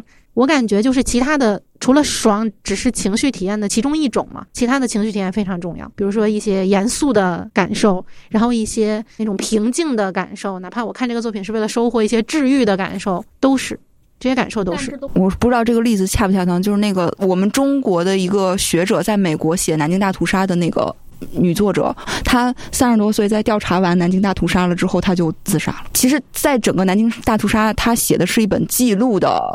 这个算什么呢？算算调查文学，应该算是这种记录的一个材料，它不算是一个创作。然后，所以里边所有的事情都是你看起来非常不爽的，因为那个真实发生的事件就是让你非常不爽的。然后他就作者最后自己扛不住这种不爽，就是我我只是简单把它归结到不爽那种。但我觉得就就不爽这个词就是有点复杂，会有很多感情的杂糅，对悲然后痛、苦，就已经压得他不行了，然后他选择自杀。但是你说这种作品，它是不是？对于读者，或者是对于想了解的人，它是必要存在。它是，因为我们的我们其实把爽归成爽感，它是一种情绪，我们需要这种情绪，我们也需要跟它相反的情绪，因为人的情绪就是多种化的。对，但其实你像，如果我们把爽感像前面说的，就是痛快、舒畅，然后幸福的这种都算爽感的话，那反过来就是不幸，然后痛苦、嗯悲惨，就是愤怒，就是如果用刚才咱们说的那种方式，那可能就是违背了一切生命需求和朴素期待的那些东西，直接反过来。是吧？对嗯我们期待好人有好报，但是这个作品里边，它就是告诉你，我再怎么好，我有可能都是人家这个坏蛋永远活了九踩在你十岁，头上。就是岳飞嘛。就是虽然我不喜欢《满江红》，但 是偷偷虽然我不喜欢那个电影《满江红》，但是历史上的岳飞就是这样，他那么努力的打仗，他管束的岳家军就是那个军纪就跟我们现在解放军一样，你就是就是绝对不能拿民众一针一线，然后是大家都很敬仰的，他抗金能力又强的一个，就被十二道令牌招回来就刺死了，然后秦桧活到了寿终正寝。我觉得其实确实也有很多作品去在描述和表现这个，甚至比如刚才提到南大屠杀那个，它就相当于是以非虚构的纪实嗯方式来去记录这些。嗯就是那你觉得？你觉得这种不就我们就先用不爽来说吧，就这些不爽的这些感受和体验，它对我们的意义是什么呢？就有一种警示作用，或者不让大家忘记这个事情。嗯，它是对于人生的一个完整性吧，因为你看，我们是。第一是不可能经历南京大屠杀，这已经是个过去的事件，我们也不想再经历第二次南京大屠杀，但是我们能不能缺失这一份儿是不能缺失的，因为它对于我们对世界的认知、判断以及警示都是不可替代的作用，所以这种东西是不能缺少创作，也不能缺少自己主动的去观察。说我一味的我只看爽文，我觉得这个世界都是 爽死了对！，挺 挺好挺好的。然后我觉得这个世界就应该什么恶有恶报，善有善报。就像刚才讨论的《流浪地球》，我都不看公不公平，我这儿一律公平。但是实际上，我们的人生充满的。其实反而那个是真实。我们有的时候看作品，嗯，这公平才是挺爽的啊！我的我的世界为什么这么不公平的时候，其实这种作品告诉你的答案，为什么不公平？不公平也是你可以去解决和面对的，不是说面对不不公平，我们只有抱着脑袋，为什么不公平啊？我一定要公平，不是只有抱怨，它有它的解决方式，它有它的存在道理，它甚至可以也算是逼迫你去行动。你你对于面对这种情况，你是有行动的余地的，而不是说你只能在抱怨啊，为什么这个世界会有这种事？有一定呼吁性嘛，看的人。就是因为这个世界，无论是虚构的还是现实的，它就是充满了各种事情。你你这种作品，它丰富了我在书籍或者是我在创作中的完整性。所以其实就是作品多样性，不单纯只需要爽类的漫画作品，反之也是这个市场应该有的。对我的感受就是，嗯，比如说爽这个东西，我们就把它当做。嗯，就当做一个人类最期待的那样子的一个理想的一个状况，嗯而不爽的东西，其实是我们现实更容易，就是大概率会有的，但是可能有有些不爽，比如那种极端的悲惨，它可能也不是那么的常见，对，但是它还是存在的。就这些不爽的东西，就可能就是我们，比如说我们脚要踏在泥里的，就是我们要面对、要忍受的东西。然后呢，那我们为什么？我觉得这些作品的重要性吧，或体验，就是因为。呃，因为是这样，就是这为什么我会想讨论这个？就是有些人他就会觉得你为什么要去描写这些那么痛苦啊、悲惨啊、就是人看完心里太难受了，就我不想看这个。比如说，或者是我已经都这么累了，或者我已经我我也这么惨了，你为什么还要让我看着，让我复盘人生是吧？对，说我不想看，但是为什么还是有人孜孜不倦的去创作，甚至是有人觉得他们重要还想看，就是因为。就像警警示是一部分，其次就是他告诉你原因也是一部分，就像你俩说的，就是告诉你他为什么这样，嗯然后他为什么不公平，他为什么发生这种悲惨的事情，然后他就是你的人生就是得复盘，你为什么复盘？你的复盘就是为了能让你离上面的云更近一点，让你离人类整体期待那些美好更近一点，嗯，对吧？就是，然后你在这个复盘的过程中，痛苦的过程中行动，找解决方法，找办法，然后就改变自己对，改变自己，改变世界。人类的驱动力不就这么来了吗？就是边脚踏在泥里，一边又要想办法仰望往自己星空对，这样的话，我们的世界才在一点点往前走，然后未来的人才能过得越来越好，而不是咱就都爽着躺着，然后幻想着，没有任何行动力是不行的。是的嗯对，所以文娱作品，我觉得它不管是爽，还是说它不爽，还是它好还是不好，就是，嗯，就是反正我内心深处是希望，就是甚至是非常的喜欢这些还在去创作这项东西的人，就是他不管出于什么目的吧，我觉得这都是他们生命力的一种体现和对人类社会的贡献。是的，是的，是的。嗯因为像我们好像也做过一期节目，我们在那个节目里边儿就是去分析它漫画到底有什么性质。嗯我们首先要承认它肯定是有娱乐性的。对我我不是说我在现实生活中生活这么长时间，我就要找再找到处受教育，我肯定不是对，太累了，对 so 累。对，但是那个漫画只有娱乐性吗？其实我们也不认同，因为你想让漫画在大众中广泛传播，你就要有相应的责任和义务。嗯就传你传播出去了，说我就是弄个娱乐，然后把大家都弄得晕晕乎乎的，然后大家都在做梦里边儿，那那样最好。那你就就算我们对编辑从业者的一个要求吧，你其实就失去了，你叫责编什么？你负了什么责任？没任何责任。对，没有任何责任，你大众你只是。拉大家跟你一起躺下了。对 所以就是社会责任也是我们在做这项工作，包括文娱的创作者，你既要考虑我创我传播给一百人、传播给一千人和传播给一亿人的影响力是不一样的，你要为这个影响力承担责任。你的影响力越大，你承担责任越重。对，所以蜘蛛侠，能 能力越大，责任越大嘛。对对，你看美国就把这个东西推出来了，你会觉得他推出来这个理念很好，但他只把这个推在蜘蛛侠一个人身上，就有点难。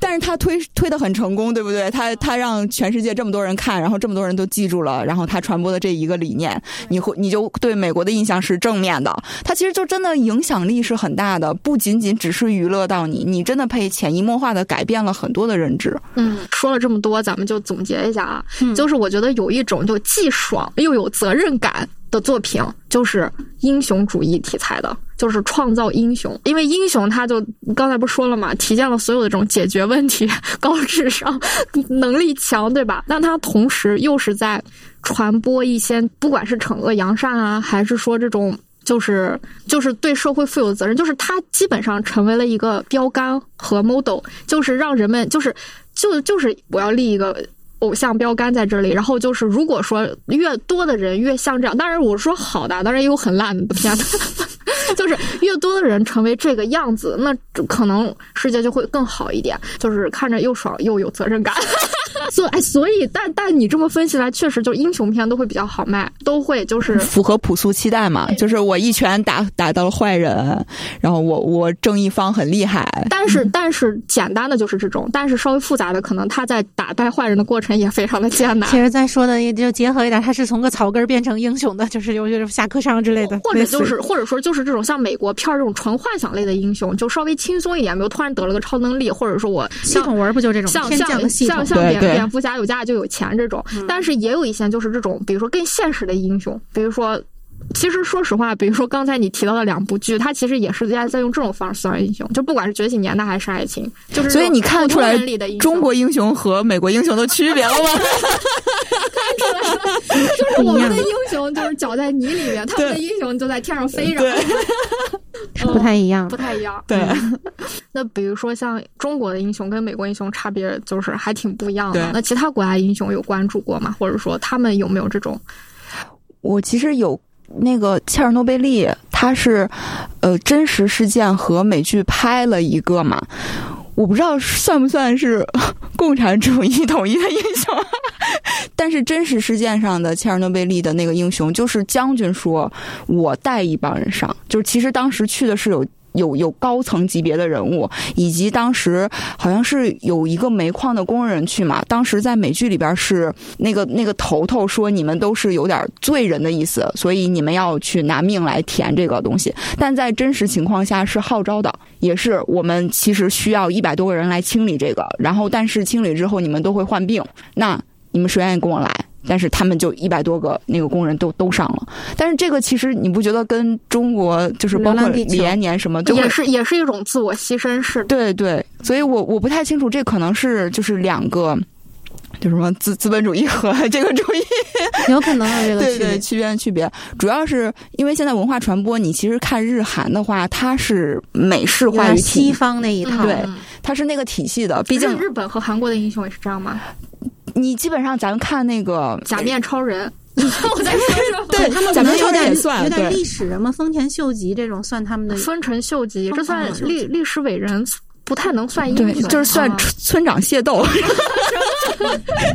因为因为他们原来那个历史就是以就是有一个村的规模，他们就叫一个城主嘛，然后那个城主就是感觉那个也也。不太算，你能说咱们什么刘关张是英雄吗？他他就是，对他就是历史历史政治人物。对，然后如果是嗯日本的，我们就算什么一拳超人啊，最最近这种英雄体很很火的这种，他你其实认真想想，他是那种美式的英雄，而且有点像那种复仇者联盟，就是哎你也是英雄，你也是英雄，然后我们最后结合起来打一个什么外星人，然后抵御一个怪人集团。就是他虽然是两个集团在打架。但他也是这种一个人一个人，没有说我领导你，或者是我们安排好分工合作，或者是你去引诱我来打掩护，是有战术体系的，没有。就就复联的成功，你比如说像那个。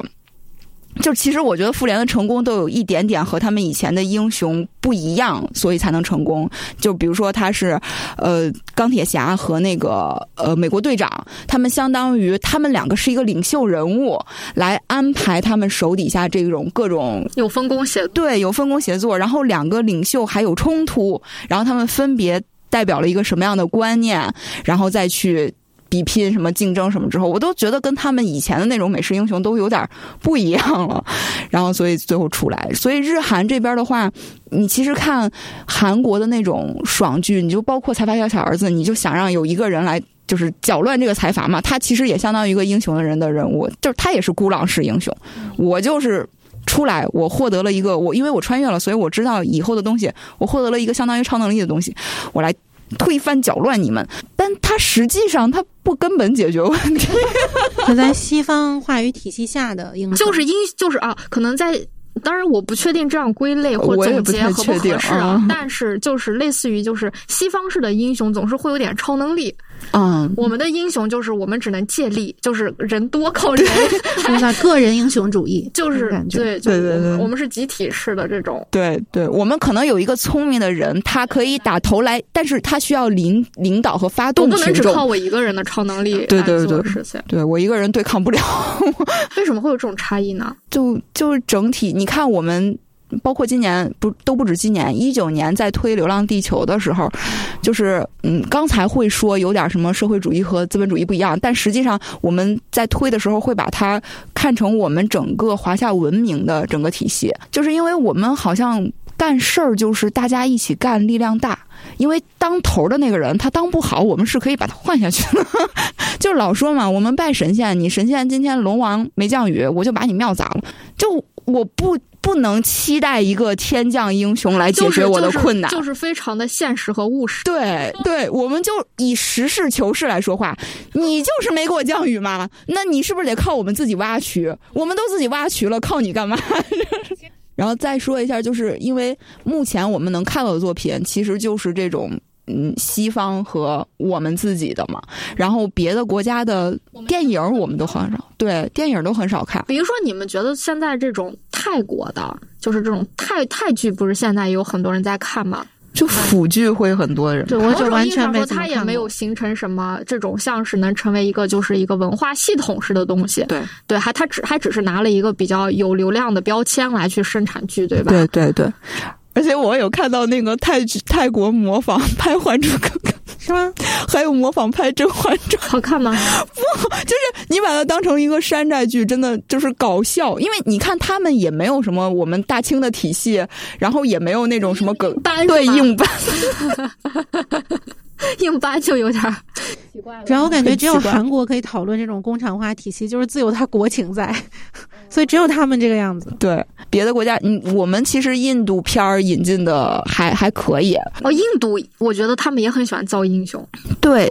但是是另外一种感觉的英雄。对，反正那个摔跤吧爸爸的那个那个，就只能说他是个英雄父亲，就是他没有那种我要我能拯救全世界。就是我感觉现在好多国家他没有到那种地位的时候，他不会拍这种片子，因为拍出来别人也不信。对，嗯，我就有说服力，我就只能拯救我的家庭，顶多是国家，全世界就是算了吧。美国 让美国拯救，对对，之前的话语可能就是可能就是这个样子。对。嗯，你就跟非非洲大陆，那是美国拍黑豹，不是非洲拍黑豹。嗯，就但是日但日本动漫不，日本动漫拯救全世界，但是他会把那个人弄成金头发。这 是不会是不会是特别亚洲人，我感觉。就反正就是某种意义上，就是他有一点虚构成分，就是你也分不清楚他哪国人，你就进入一个他架空的世世界里面去拯救世界，这种是吧？你其实看竞技类的作品，如果日本队比如说在篮球作品里打赢了美国队了，大家看的时候就会觉得扯。怎么可能？看来大家虽然在幻想世界里，但也很现实。对你，包括那个足球小将，到最后他们不都踢世世界杯了吗？到踢世界杯的时候，就他火的其实是前边那一段，他火的是他们在小学，然后也是互相之间竞争，然后引发了其实日本人。就是从小学开始报名就踢足球嘛，但是就是有多少人知道他们最后是踢到世界杯，就是踢踢出国比赛、国际之间比赛，然后甚至踢到世界杯。哎，但其实日本世界杯是不是还行啊？他们是因为足球小将带领了一批人，就是现在的这个球员，亚洲就是对对日韩对足球还可以。就是当时为什么说日本的漫画的影响力很大？就是你去采访现在的足球运动员，他们可能都看过足球小将，嗯，都是通过那个激发了梦想。对，就是觉得我要为国。就是我要踢足球，相当于这种体育题材就特别容易激发。激发这种梦想。嗯，明白了。你包括我，就是我，我不是最近在看乒乓球嘛？其实他们这种运动员反而很爱看竞技类的漫画，因为他们能跟这共情啊。对呀，就前面说的那个第一，对对赢，就是甚至是他就会啊，这个人物跟我很像，那个人很像我的对手，然后他是如何在。那个比赛前做心理建设的，对对对对对，是一样。里面学到很多。对，所以你看，小孩在看这个的时候，如果他觉得这个东西超级吸引他的时候，他就会选择从事竞技。是，就是我觉得，就是一个小孩，就如果说把它当一个容器的话，他刚开始这种类型的东西接触多，或者说他在这里找到了兴趣和兴奋点，他就很容易。在选择的时候走向这里，是的，嗯，这就是漫画的社会责任感。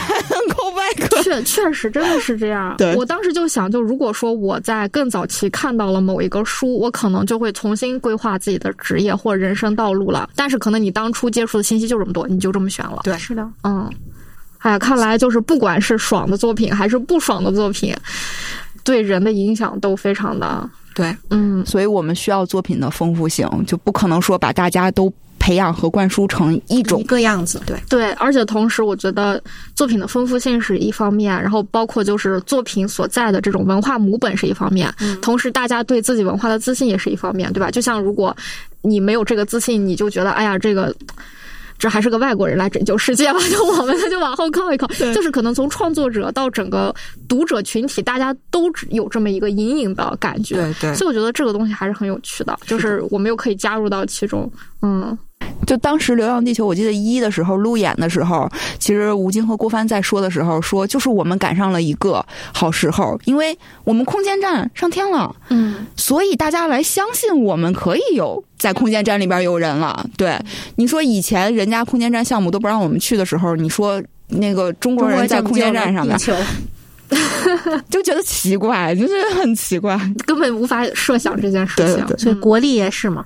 对，你说这次《流浪地球二》，我们在联合国，呃，它不叫联合国，就是反正就是类似于联合国那地方，就是一直中方很有话语权，觉得应该的呀。因为之前有跟美国在桌子对面这样直接的对话，一起成长。对，好，嗯，那你们觉得今天聊完之后，有没有对爽这件事儿有更多的想法或者是理解？